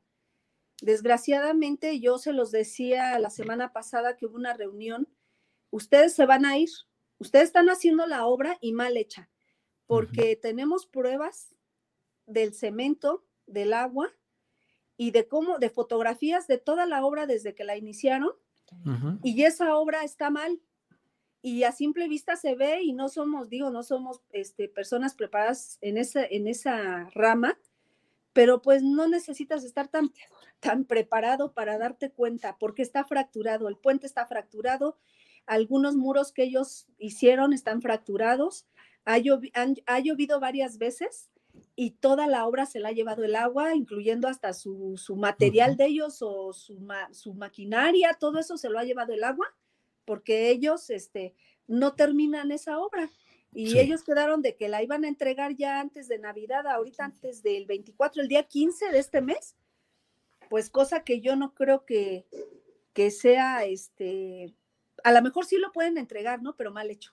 Sí. Porque ya está, o sea, está mal hecho y nosotros los ciudadanos de Tula estamos viviendo en constante eh, peligro y seguimos viviendo en ese peligro y yo digo una, yo lo que digo, ¿por qué acabaron con un pueblo en una noche. O sea, ellos no se tocaron el corazón. ¿Eso fue cuándo, Edith? ¿En qué fecha? ¿Eso fue cuándo? El 7 de septiembre del 2021. Aproximadamente a las 11. ¿A cargo de qué autoridades? ¿Federales, estatales, municipales? Pues yo quiero creer que de, las, de los tres niveles. Fueron los tres niveles. De hecho, hay un documento a donde, se, a donde le avisaron al presidente municipal. Fue en marzo, no, no recuerdo exactamente el día. En marzo eh, le entregaron un documento, lo firmaron, lo sellaron, a donde al presidente de aquí de Tula le dijeron de esa inundación. Él no avisó. O sea, tuvo meses para avisarle a los ciudadanos lo que iba a suceder. Bien. No lo hicieron. Bien, Edith. Gracias. Angélica Arellano, estamos en presencia de qué? Falta de presupuesto, falta de voluntad política. ¿Cuál es la responsabilidad de cada uno de los niveles de gobierno en esto? El municipal de Tula, el estatal de Hidalgo, que estaba a cargo de Omar Fayad, ahora ha entrado un nuevo gobernador a nombre de Morena, el gobierno federal en sus instancias diversas. ¿Dónde están esas áreas de responsabilidad, Angélica? Pues yo creo que primero que nada y lo que pedimos todos como habitantes de esta región es que se tome en cuenta a los habitantes de esta zona. Se nos ha escuchado, ya no podemos decir que no se nos ha escuchado porque hemos ido a Conagua Federal, nos han atendido, pero al final es como si subestimaran lo que nosotros podemos decir y sigue el mismo proyecto como lo diseñaron desde la oficina de la Ciudad de México, eh, atendiendo la problemática del Valle de México y no de una eh, región a la que lo que nos han dicho especialistas que nos están respaldando y que nos están apoyando eh, es, se está sacrificando a Tula.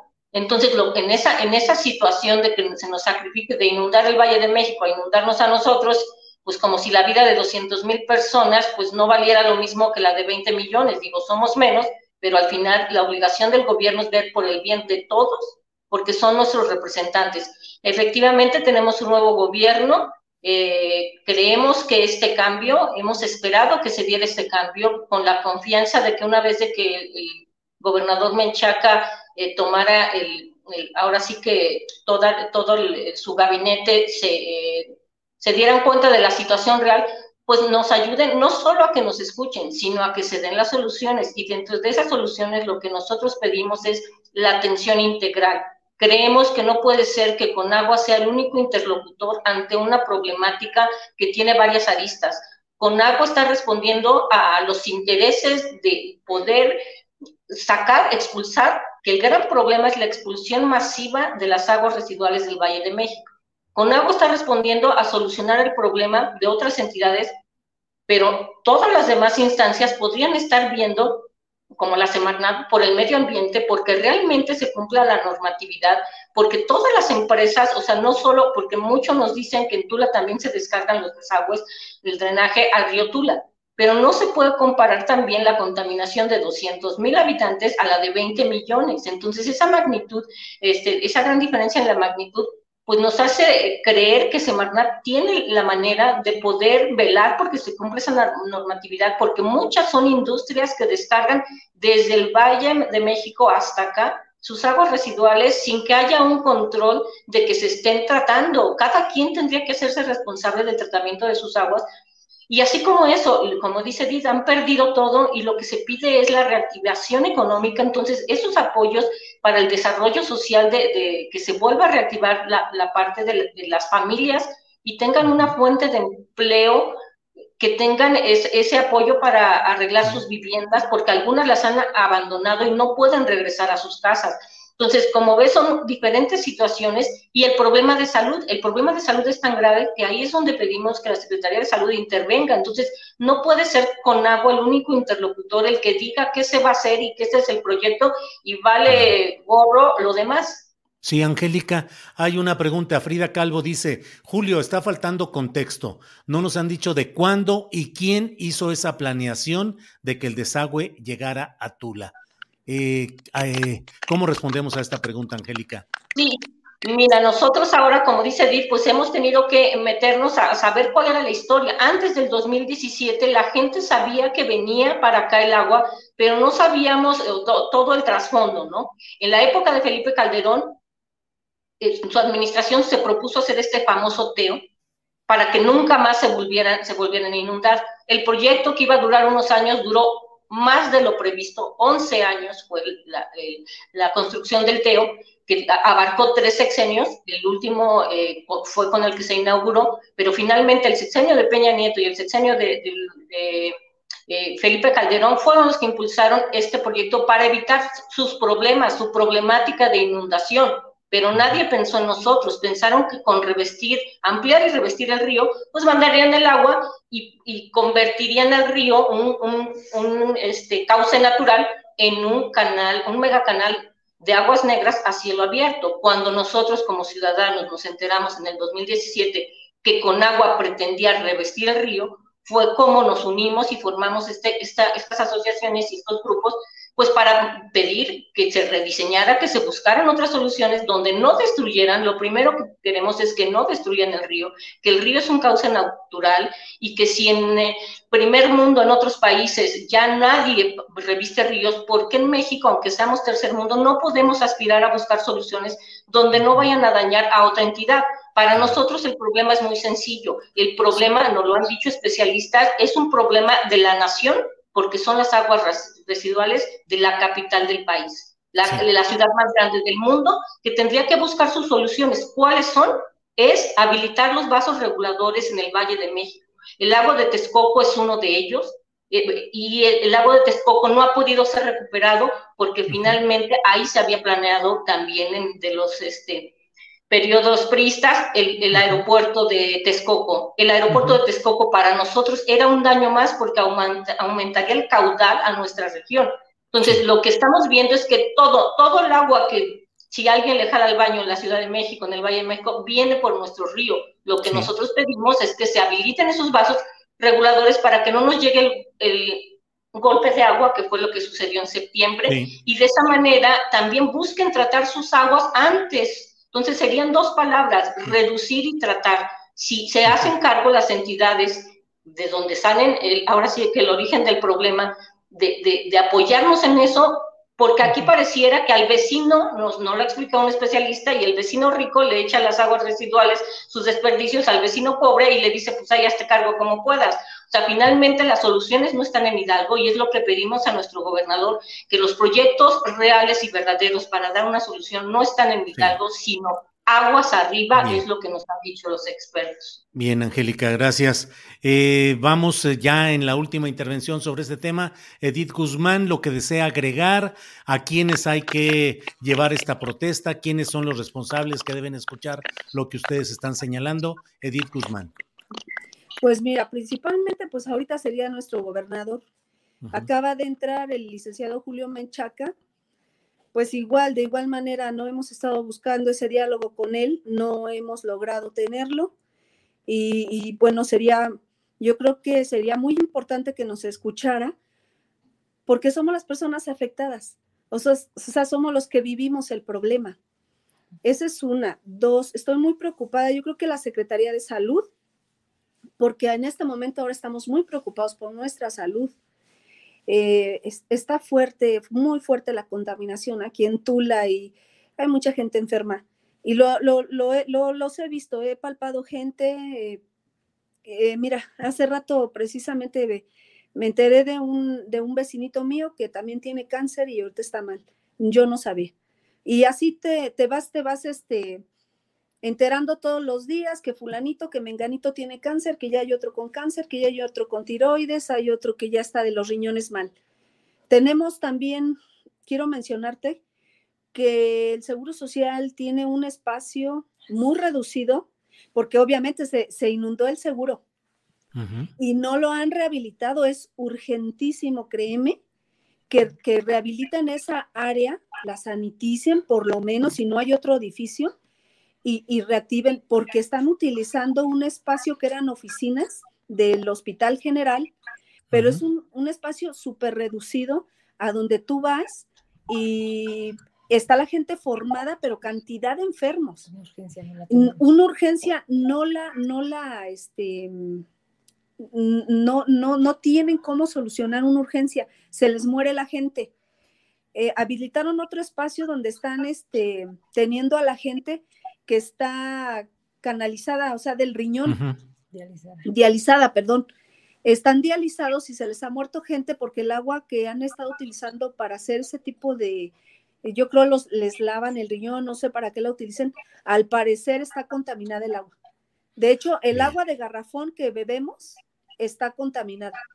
Y la Conagua, de hecho, también les pedimos un favor esta semana, que ellos hicieran un estudio del cemento y del agua y de suelos, porque no lo tienen.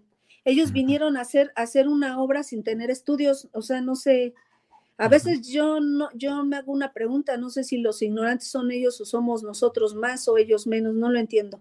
Pero la Conagua este, tiene mucho que ver aquí, pero sí, como dijo Angélica, eh, no son los únicos que, tienen que estar en una mesa de trabajo. Yo creo que ya tiene que estar la Secretaría de Salud, de diferentes dependencias, la Secretaría de Economía. ¿Por qué? Porque nos afectaron en, nuestro, en nuestra economía tremendamente. Y la verdad, este, eh, está muy fuerte nuestro problema y no le vemos, o sea, que alguien se preocupe por nosotros, por, por Tula. Nos han ignorado totalmente y lo siguen haciendo los tres niveles de gobierno. Bien, pues Edith y Angélica, muchas gracias por eh, darnos a conocer toda esta situación en un programa como este. Justamente está pensado para dar voz a quienes normalmente no tienen la voz en los medios de difusión para dar a conocer lo que está sucediendo en sus comunidades. Así es que, Angélica, muchas gracias por esta ocasión. Gracias, Angélica Arellano. Sí, muchas gracias, Julio. Y bueno, apelamos a la intervención del presidente López Obrador, porque sabemos de su interés de que la cuarta transformación dé ese verdadero cambio que a través de varios sexenios, no lo vimos, y confiamos en que la, el jefe de gobierno de la Ciudad de México, el Claudia Sheinbaum, pueda también escuchar, porque es su entidad la que nos está generando este problema. Confiamos que en su condición de mujer y nosotros como mujeres que estamos luchando, pueda haber esa sensibilidad y empatía para, para saber que como familias lo estamos padeciendo. Y aquí es la pregunta, la obra está mal hecha, pueden entregarla y decir que ya cumplieron. ¿Qué va a pasar en un año cuando esa obra se reviente? Si ya pasó una vez, ¿qué va a pasar en uno o dos años otra vez? Gracias, Angélica. Edith Guzmán. Igualmente, Angélica. Edith, gracias y estamos atentos a lo que suceda en este tema. Muchas gracias, Julio, por el espacio. Buena tarde. Al contrario, buena tarde, hasta luego, gracias. Eh, bien, pues es eh, las 2 de la tarde con 29 minutos. Es un tema complicado, difícil, pero sobre todo real. Eh, estuve viendo algunos de los comentarios en el chat y debo decirles que me apena, me preocupa cuando hay una excesiva protección de lo que sucede en ciertos ámbitos de gobierno eh, tratando de señalar pues que eh, lo que está sucediendo en una realidad eh, tajante, concreta, contundente, pues puede ser resultado de gobiernos anteriores, seguramente lo es y seguramente ha habido una serie de pillerías, de latrocinios, de corrupción, pero hoy ese problema debe ser atendido y si las propuestas que hacen los gobiernos federal, estatal o municipal respecto a este tema son impugnados, pues debe de señalarse y debe de decirse y creo que deberíamos estar atentos a lo que ahí sucede. Bueno, seguiremos informando sobre estos temas. Bien, son exactamente las 2 de la tarde con 30 minutos y qué le digo, sino que están con nosotros nuestros compañeros periodistas para la mesa de este lunes. Así es que le damos las gracias por estar con nosotros como siempre a Jorge Meléndez. Jorge, buenas tardes. Abrazo para ti, para Salvador, para Adriana, para toda la audiencia.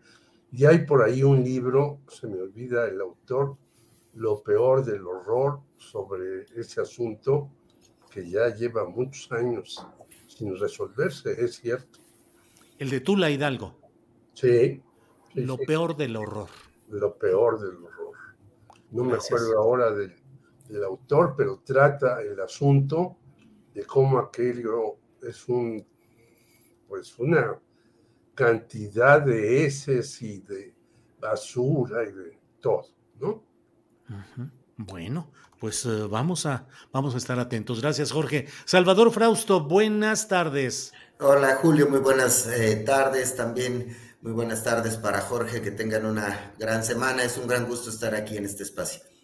Bien, gracias. Eh, Jorge Meléndez, ¿cómo ves el tema del INE, de Lorenzo Córdoba, del acuerdo para pedirle a Claudia Sheinbaum un deslinde respecto a las bardas pintadas con es Claudia y otros mensajes de propaganda política, dice el INE que adelantada, y eh, pues eh, ese deslinde que le han pedido que haga la propia Claudia Sheinbaum. ¿Cómo vas viendo la evolución de este proceso electoral y estas posturas del actual eh, Consejo General del INE, Jorge Meléndez? Bueno, pues está todo muy adelantado por todos los que quieren adelantarse.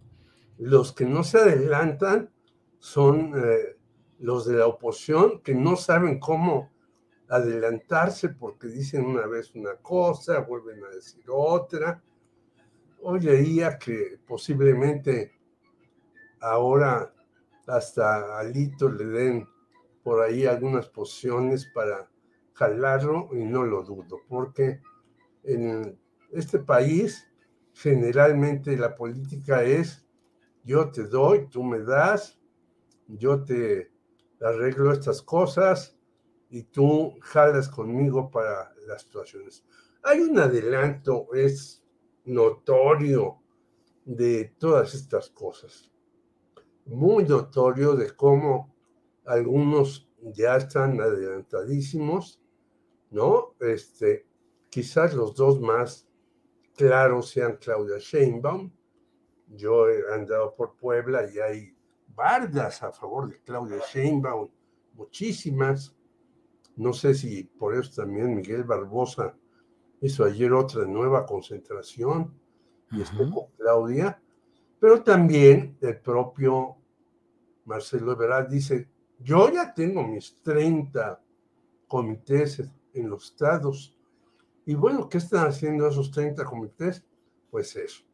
Pero el señor eh, Lorenzo Córdoba, como siempre, nada más ve para un lado, no ve para el otro, eh, todo lo que está mal es de Morena, todo lo que está bien es de otros partidos a los cuales, entre ellos el partido que tú has denominado de las cuatro mentiras, el Partido Verde Ecologista Mexicano, que en efecto ni es partido, ni es verde, ni es ecologista, ni es mexicano, pues ya también sacó, dijo, yo no voy con la señora Delfina en el Estado de México porque ellos quieren que se apruebe una ley en donde perjudican a muchos mexicanos y demás, y ante eso no dice nada. El INE, al contrario, está muy tranquilo y dejando que el partido, este entre comillas,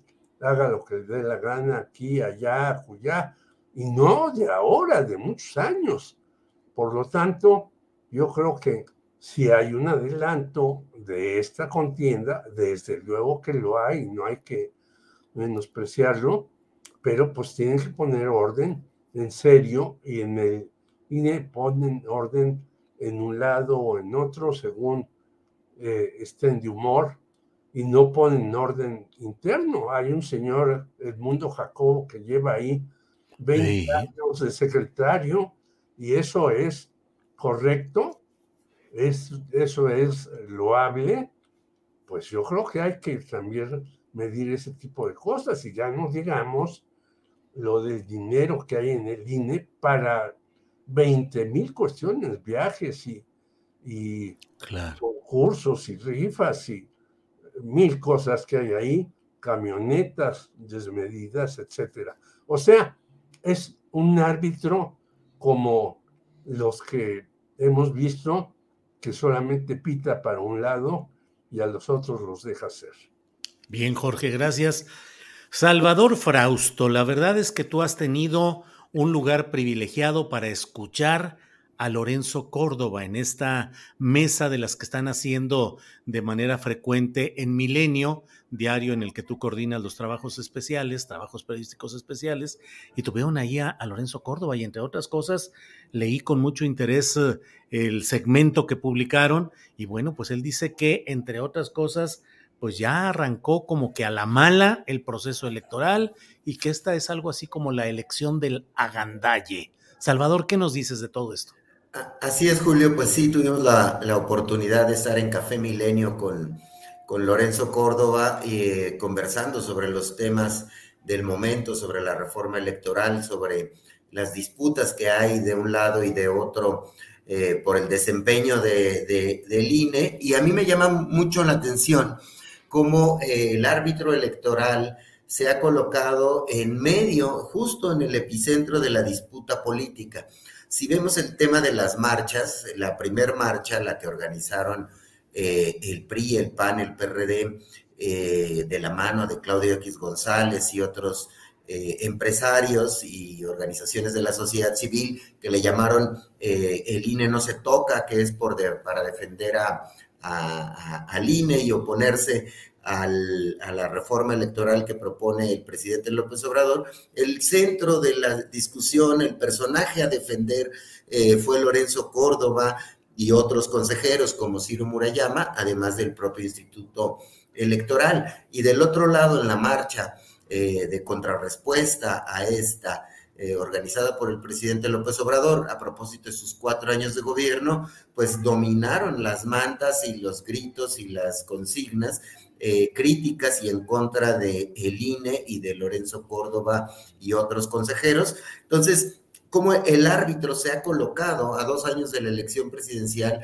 como el epicentro de la disputa política. Uno de los elementos puede ser eh, evidentemente el pleito que tiene Lorenzo Córdoba con el presidente López Obrador, eh, que surge principalmente por el tema de la austeridad, que no han querido los consejeros adaptarse a estas eh, políticas de austeridad, pero del otro lado, el INE argumenta que han ellos ahorrado algunos dineros en el presupuesto y demás, ¿no? Pero bueno, pues los sueldos son muy altos, las prestaciones son muy altas, eh, y vemos que siempre el dinero está ahí en medio de ese pleito entre los dos grandes polos. Y entonces, bueno, pues sí, Lorenzo Córdoba nos dice en ese Café Milenio que él no se va a arrugar, que va a sancionar, va a sacar tarjetas amarillas y hasta rojas a los actores políticos que violenten la ley.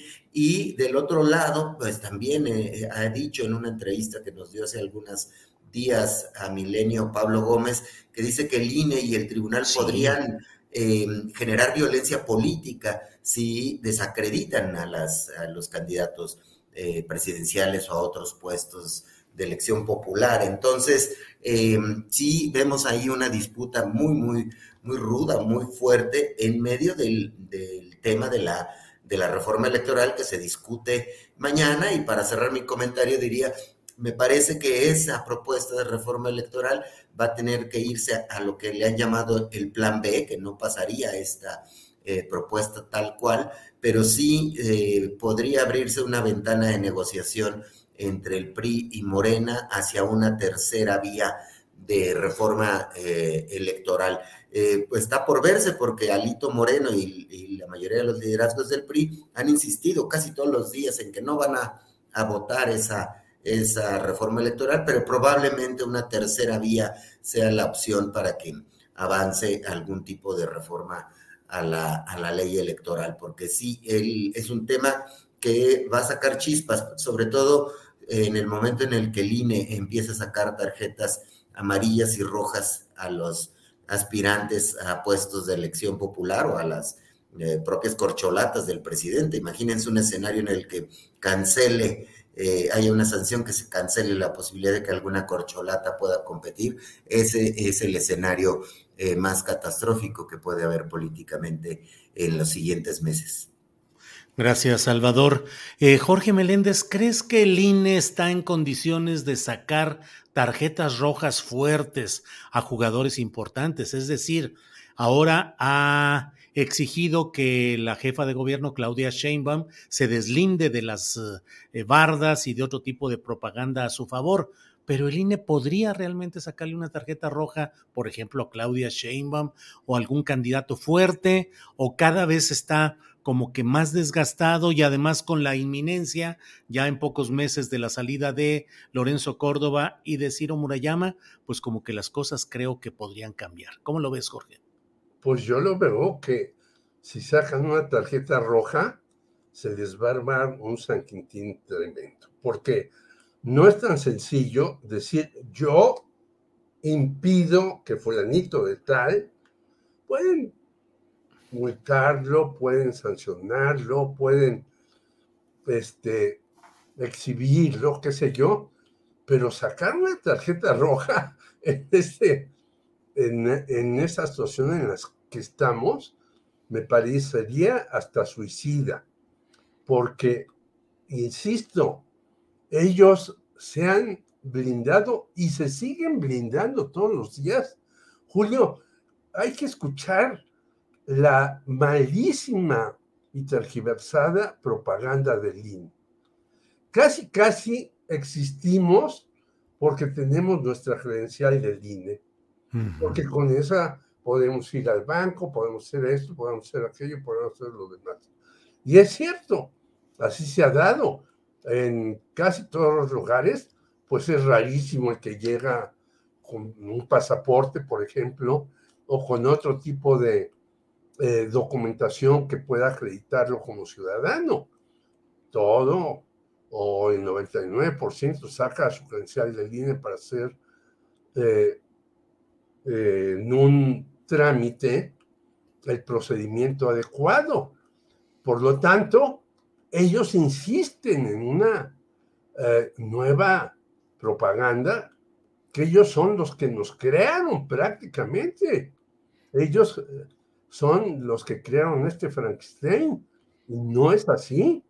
Entonces, yo creo que de repente que le digan a Claudia o a Marcelo, a, a ver, tarjeta roja, se van a meter en un lío tremendo. A quien debieron sacarle tarjeta roja desde hace mucho tiempo es a ese famoso partido de los González Torres que ha sido verdaderamente un partido que ha llevado a la vergüenza mundial el término de verde, ¿no? Ninguno de, eh, de, los, de las federaciones que tienen partidos verdes los admiten porque saben que son unos simuladores, unos farsantes, unos negociantes y demás. Bueno, pero el INE no les dice nada. Y a veces los monta con alguna cantidad. Entonces, aquí hay lo que se llama una doble moral. ¿Por qué a estos señores se les ha consecuentado tantos años y ahora quieren ejercer como árbitros impolutos que pueden decir quién sí y quién no puede jugar en, este, en esta contienda? Que en efecto, se diga, ya los que tienen bardas, todo eso, que vean que no se haga eso, estoy de acuerdo. Pero sacar una tarjeta roja me, parecería una auténtica locura. Bien, Jorge. Eh, Salvador Frausto, em, sigue la telenovela esta que podría llamarse eh, Ricardo Casos de la Vida Monreal. O sea, como las telenovelas y como todas esas series. Ahora ah, eh, ya dice Ricardo Monreal que sí se va a quedar, que va a seguir en Morena, que va a seguir luchando, que tiene límites, la dignidad, el trato, el piso parejo, pero que si no, pues podría irse a Va por México. Y hoy el presidente de la República, sin nombrarlo a Monreal, pues dice, pues si alguien se quiere ir después de la encuesta, pues que se vaya a ver qué partido lo recibe. ¿Cómo ves estos nuevos episodios de Ricardo, eh, a, qué asuntos de la vida Monreal. Exacto, sí, es toda una telenovela que nos tiene este, con las palomitas eh, viendo los noticieros, ¿no? De, televisión, porque todos los días están pasando cosas con, eh, con los candidatos, los aspirantes a candidatos presidenciales, y el caso de Ricardo Monreal, bueno, pues ha estirado, como hemos dicho aquí, me parece que sigue estirando la liga, estirando la liga, le hacen el fuchi, lo atacan, este, sobre todo por el sector de, de Laida Sansores y, en el entorno de, Claudia Sheinbaum les sueltan duros, duros golpes. En la marcha hubo muchas protestas también contra eh, Ricardo Monreal y se habla de que tiene un pie fuera, pero él insiste en que va a dar la lucha dentro. Pero eh, quisiera cruzar este tema con el mismo caso de eh, Marcelo Ebrar, que este fin de semana hace su reunión con unos 10 mil personas y que va a ir a recorrer los 300 distritos electorales con, eh, hay que ver ahí los mensajes, con personajes independientes, no necesariamente muchos de ellos de Morena, otros sí eh, militantes de Morena, a tener presencia territorial previo a la encuesta que vaya a, hacer Morena para elegir a su candidato presidencial.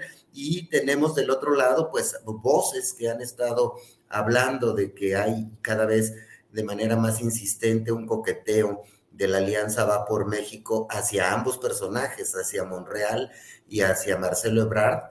Lo explica eh, Oscar Cedillo en su columna de hoy de una manera muy interesante, en la cual, bueno, pues hay ahí un coqueteo fuerte, importante de personajes del PAN eh, encabezados. Parece ser que el encargado de esa negociación es Santiago Krill, dialogando con ellos para ver de qué manera podrían ponerse de acuerdo para que el capital político de Marcelo y de, y de Ricardo Monreal se sumen hacia la alianza. Entonces sería un asunto en el cual ya empiezan a llamar que es romper a Morena desde dentro y eso sí sería em, eh, eh, un escenario muy complicado para Morena, ver competir probablemente a Claudia Sheinbaum, a, a Dan Augusto López, a una parte fuerte de Morena apoyada por el presidente López Obrador, pero una decisión en la cual probablemente Marcelo Ebrard fuera a jugar o apoyar hacia la carrera presidencial de Va por México y en ese escenario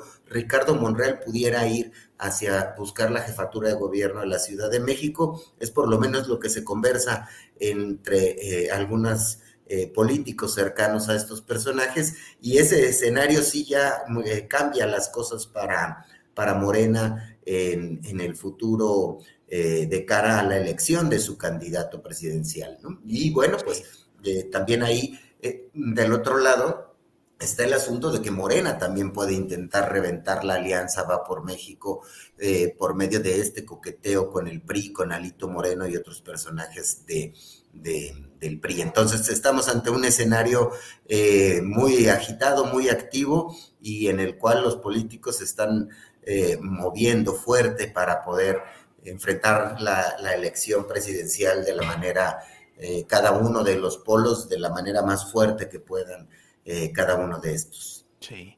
Sí, Salvador, fíjate que leí con mucho cuidado la columna de Oscar Cedillo que se publica en Milenio lo leo siempre, pero ahora eh, esta en particular me llamó la atención. La pueden leer en Milenio. Es arroba, eh, su Twitter es arroba conejo cedillo con C de casa, no con, eh, no con Z, conejo cedillo. Ahí la pueden ver y termina diciendo palabras clave. Dice, el juego de fuerzas para 2024 está claro. El único que tiene la fuerza para vencer en una contienda presidencial a Morena es el mismo Morena. Morena, exacto. Gracias. Sí, Salvador. se pone fuerte esto, ¿no? Está ya rudo la cosa. Sí, sí, sí. Jorge, ¿cómo ves ese planteamiento? Lo único que puede vencer a Morena en 2024 es el propio Morena. Uno y dos, dime qué opinas de un eventual planteamiento de los opositores con Ebrar para la presidencia y Monreal para la jefatura del gobierno de la Ciudad de México. Jorge, por favor.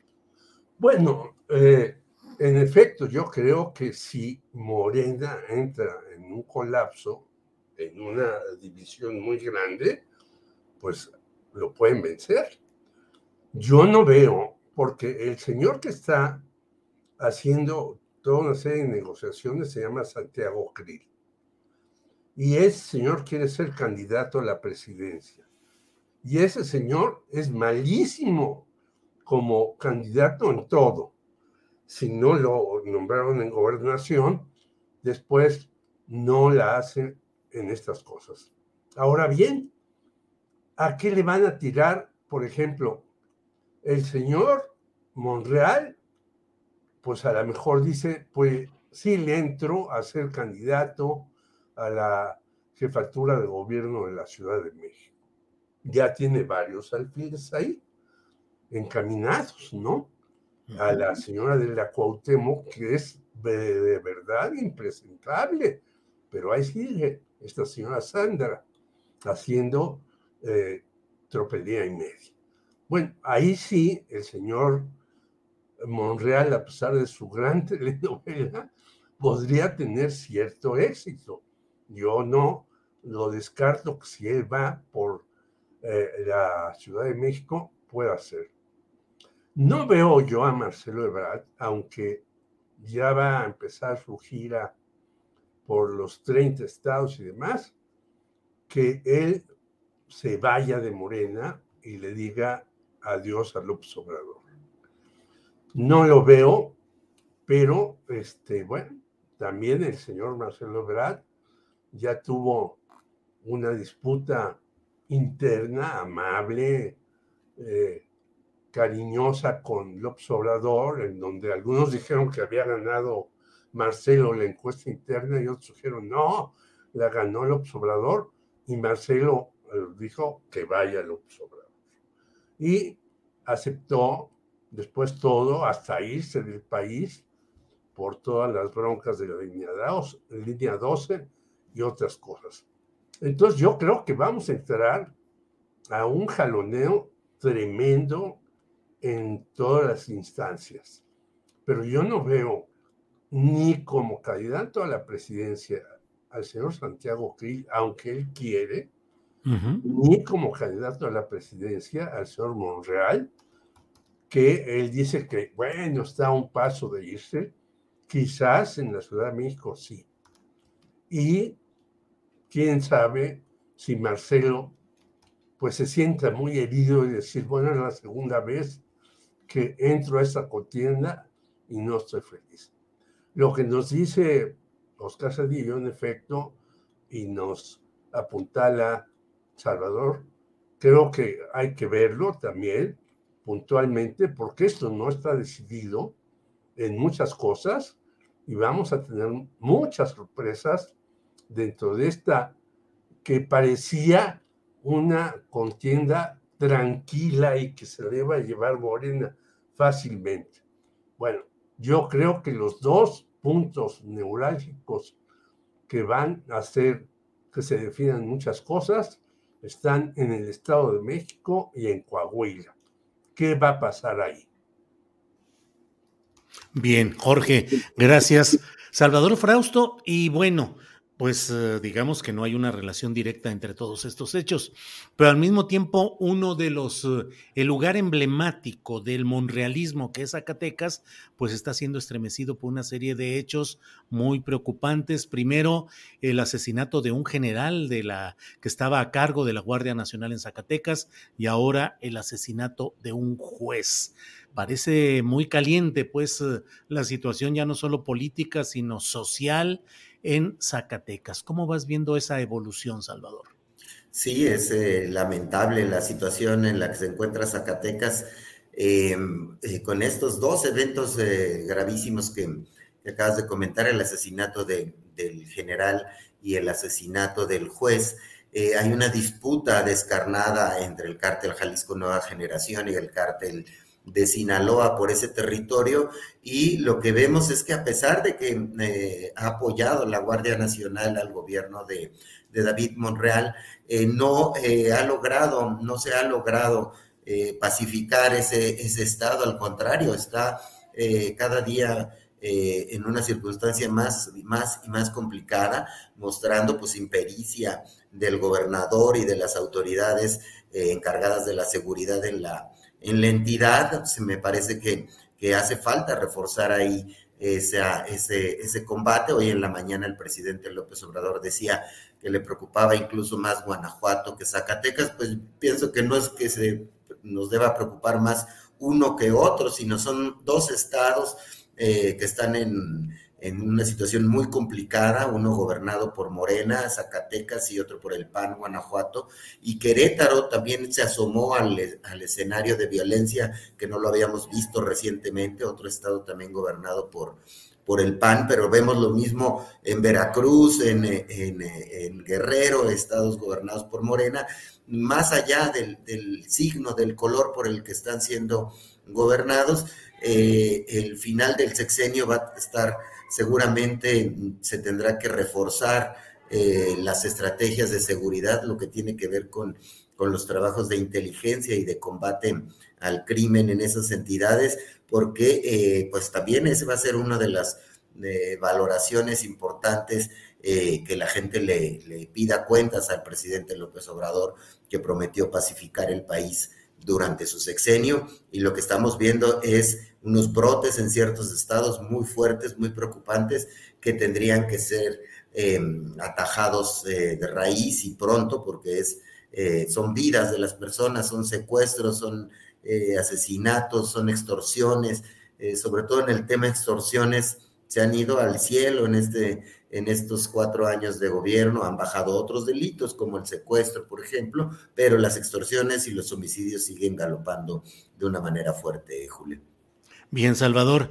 Eh, Jorge, eh, ya estamos en la parte final del programa, de esta mesa, pero no quisiera dejar pasar lo que comentó el propio Salvador respecto a la posibilidad de que en el PRI de Alito vuelvan a buscar una tercera vía para sacar algo más en la reforma electoral. Ya lo vimos en el caso de la Guardia Nacional, como el PRI dijo, pues bueno, proponemos o una alternativa que es modificar un número de un artículo transitorio y por ahí caminaron. Podría darse ahora que el PRI diga, no vamos a votar a favor de esa reforma electoral uh -huh. de López Obrador, pero sí una que nosotros proponemos y negociamos con Morena. ¿Cómo ves esa posibilidad, Jorge? Absolutamente clara. Y eh, también tiene que ver con lo que decía al final de mi comentario en Coahuila y el Estado de México. Eso yo creo que el PRI va a tener que negociar porque el PRI se está cayendo. Es decir, acaban de, eh, de poner un préstamo más a su gran edificio de la CENOP que tiene ocho años vacío.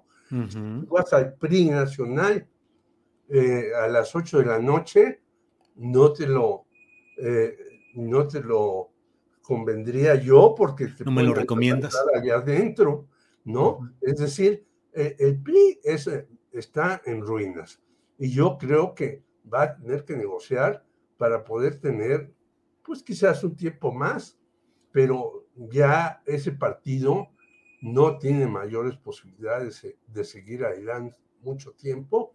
Entre estas cosas, la CNC también es un cascarón, me lo han dicho dos dirigentes que fueron secretarios generales de la CNC, eso ya no existe, la CENOP es, tampoco hace ocho años que no está, la CTM está un señor en silla de ruedas que aprueba todas las cosas del presidente, entonces, ¿qué es el PRI? Entonces, obviamente tendrá que negociar para poder subsistir un poco tiempo de más y para que no metan a la cárcel a muchos de los que están seguramente ahí en una lista. Gracias, Jorge. Eh, Salvador, te pido tu opinión sobre esta nota que estamos eh, recibiendo, en la cual nos dicen, en la Convención Nacional Democrática Extraordinaria del Movimiento Ciudadano, Dante Delgado dijo que no harán alianza para el 24. Comillas, podemos ganar la presidencia porque somos la única alternativa frente a los que ya le fallaron a México. Movimiento Ciudadano es una marca electoral limpia, con rostros nuevos, con gobiernos que cumplen, con símbolos, con agenda, con causas, con una, visión, una visión de futuro. Y dice, solo en el 2018 tuvimos un retroceso y fue por un error que no volveremos a cometer, porque ahora nuestra alianza será con las y los ciudadanos y no con los partidos de la vieja política. ¿Cómo lo ves, Salvador? ¿Qué significa? ¿Qué consecuencias? Sí, bueno, era una duda que se tenía en el ambiente político, ¿no? Aunque ha jugado así Morena, digo, perdón, el Movimiento Ciudadano, este, solo después del 2018, y le ha dado dividendos, pues saca sus 3, 4, 5, 10% y sobre todo pues tiene dos gubernaturas importantísimas, nada más y nada menos que Nuevo León y Jalisco, eh, un partido aparentemente eh, pequeño, eh, tiene los estados de mayor que tienen un padrón electoral muy grande, que tienen una actividad económica muy, muy grande, muy poderosa y una incidencia política muy fuerte. Entonces, la respuesta de hoy, en la cual la plana mayor de Movimiento Ciudadano se reúne para, para dar a conocer eso, eh, ataja que puedan eh, eventualmente reunirse con el PAN, el PRI y el PRD. Recordemos, eh, tú lo mencionaste, que dicen ellos que cometieron un error en el 2018, pues fue eh, aliarse con el PAN eh, y con el PRD y, em, y entonces eso, ellos lo están valorando como, como un error. Van a jugar en, esa, en ese lugar de esa tercera vía, pues les veo un 5-10% de, de posibilidades de, tener, es más o menos ese porcentaje de, votos con alguno de los candidatos que puedan lanzar, que eventualmente pues también se habla de la cercanía que tienen personajes como Ricardo Monreal y, eh, y Marcelo Ebrar con, con, Dante Delgado y con otros personajes de, Movimiento Ciudadano, concretamente con mucha gente de, del estado de Jalisco. Entonces, eh, se va a poner eh, muy buena la, la, disputa por la presidencia de la República y eso sí, PAN, PRI y PRD me parece que no van a contar con ningún tipo de apoyo de Movimiento Ciudadano, como tampoco lo contará eh, eh, Morena en una eventual alianza, ¿no? Pero bueno, pues ya esa posición está también delineando el tablero político para el 2024.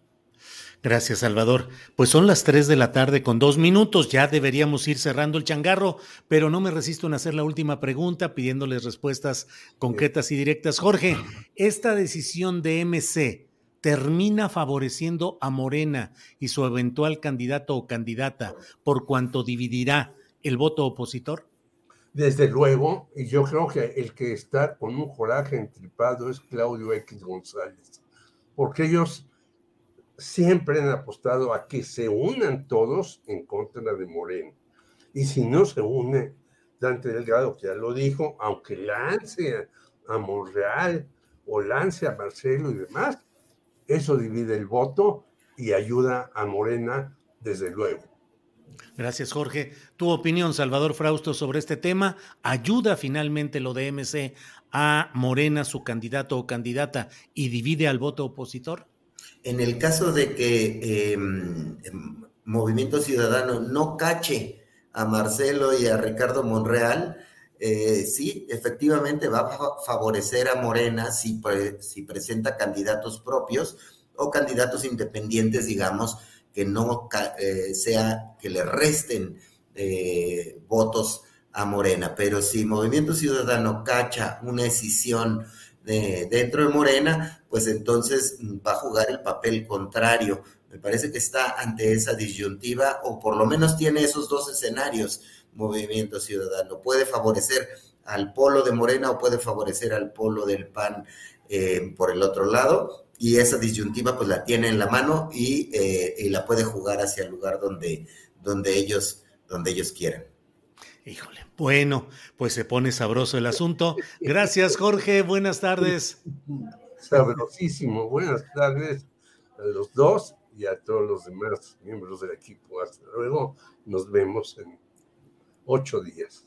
Así es, Jorge, gracias. Salvador Frausto, gracias y buenas tardes. Buenas tardes, les mando abrazos, saludo al auditorio. Gracias, muy amables. Gracias, hasta luego. Bueno, son las 3 de la tarde con cinco minutos, 3 con cinco minutos. Y bueno, pues hemos llegado al final de este programa. Les agradecemos la atención a todos quienes nos han acompañado a lo largo de estas dos horas y fraccioncita. Gracias a nombre de la tripulación astillero y nos vemos hoy en la noche a las 9 de la noche en una videocharla astillada y mañana de 1 a 3 de la tarde de nuevo aquí en Astillero Informa. Gracias por hoy. Buenas tardes.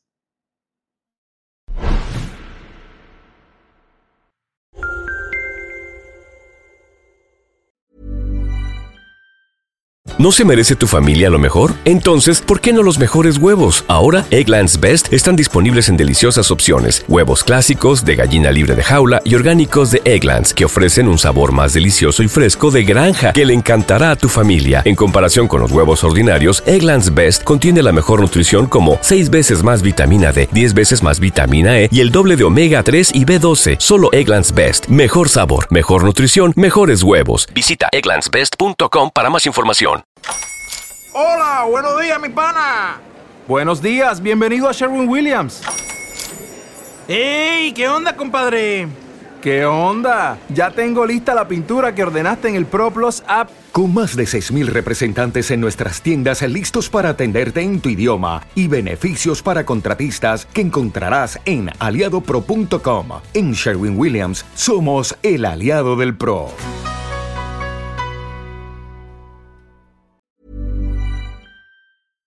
Para que te enteres del próximo noticiero, suscríbete y dale follow en Apple, Spotify, Amazon Music, Google o donde sea que escuches podcast. Te invitamos a visitar nuestra página julioastillero.com.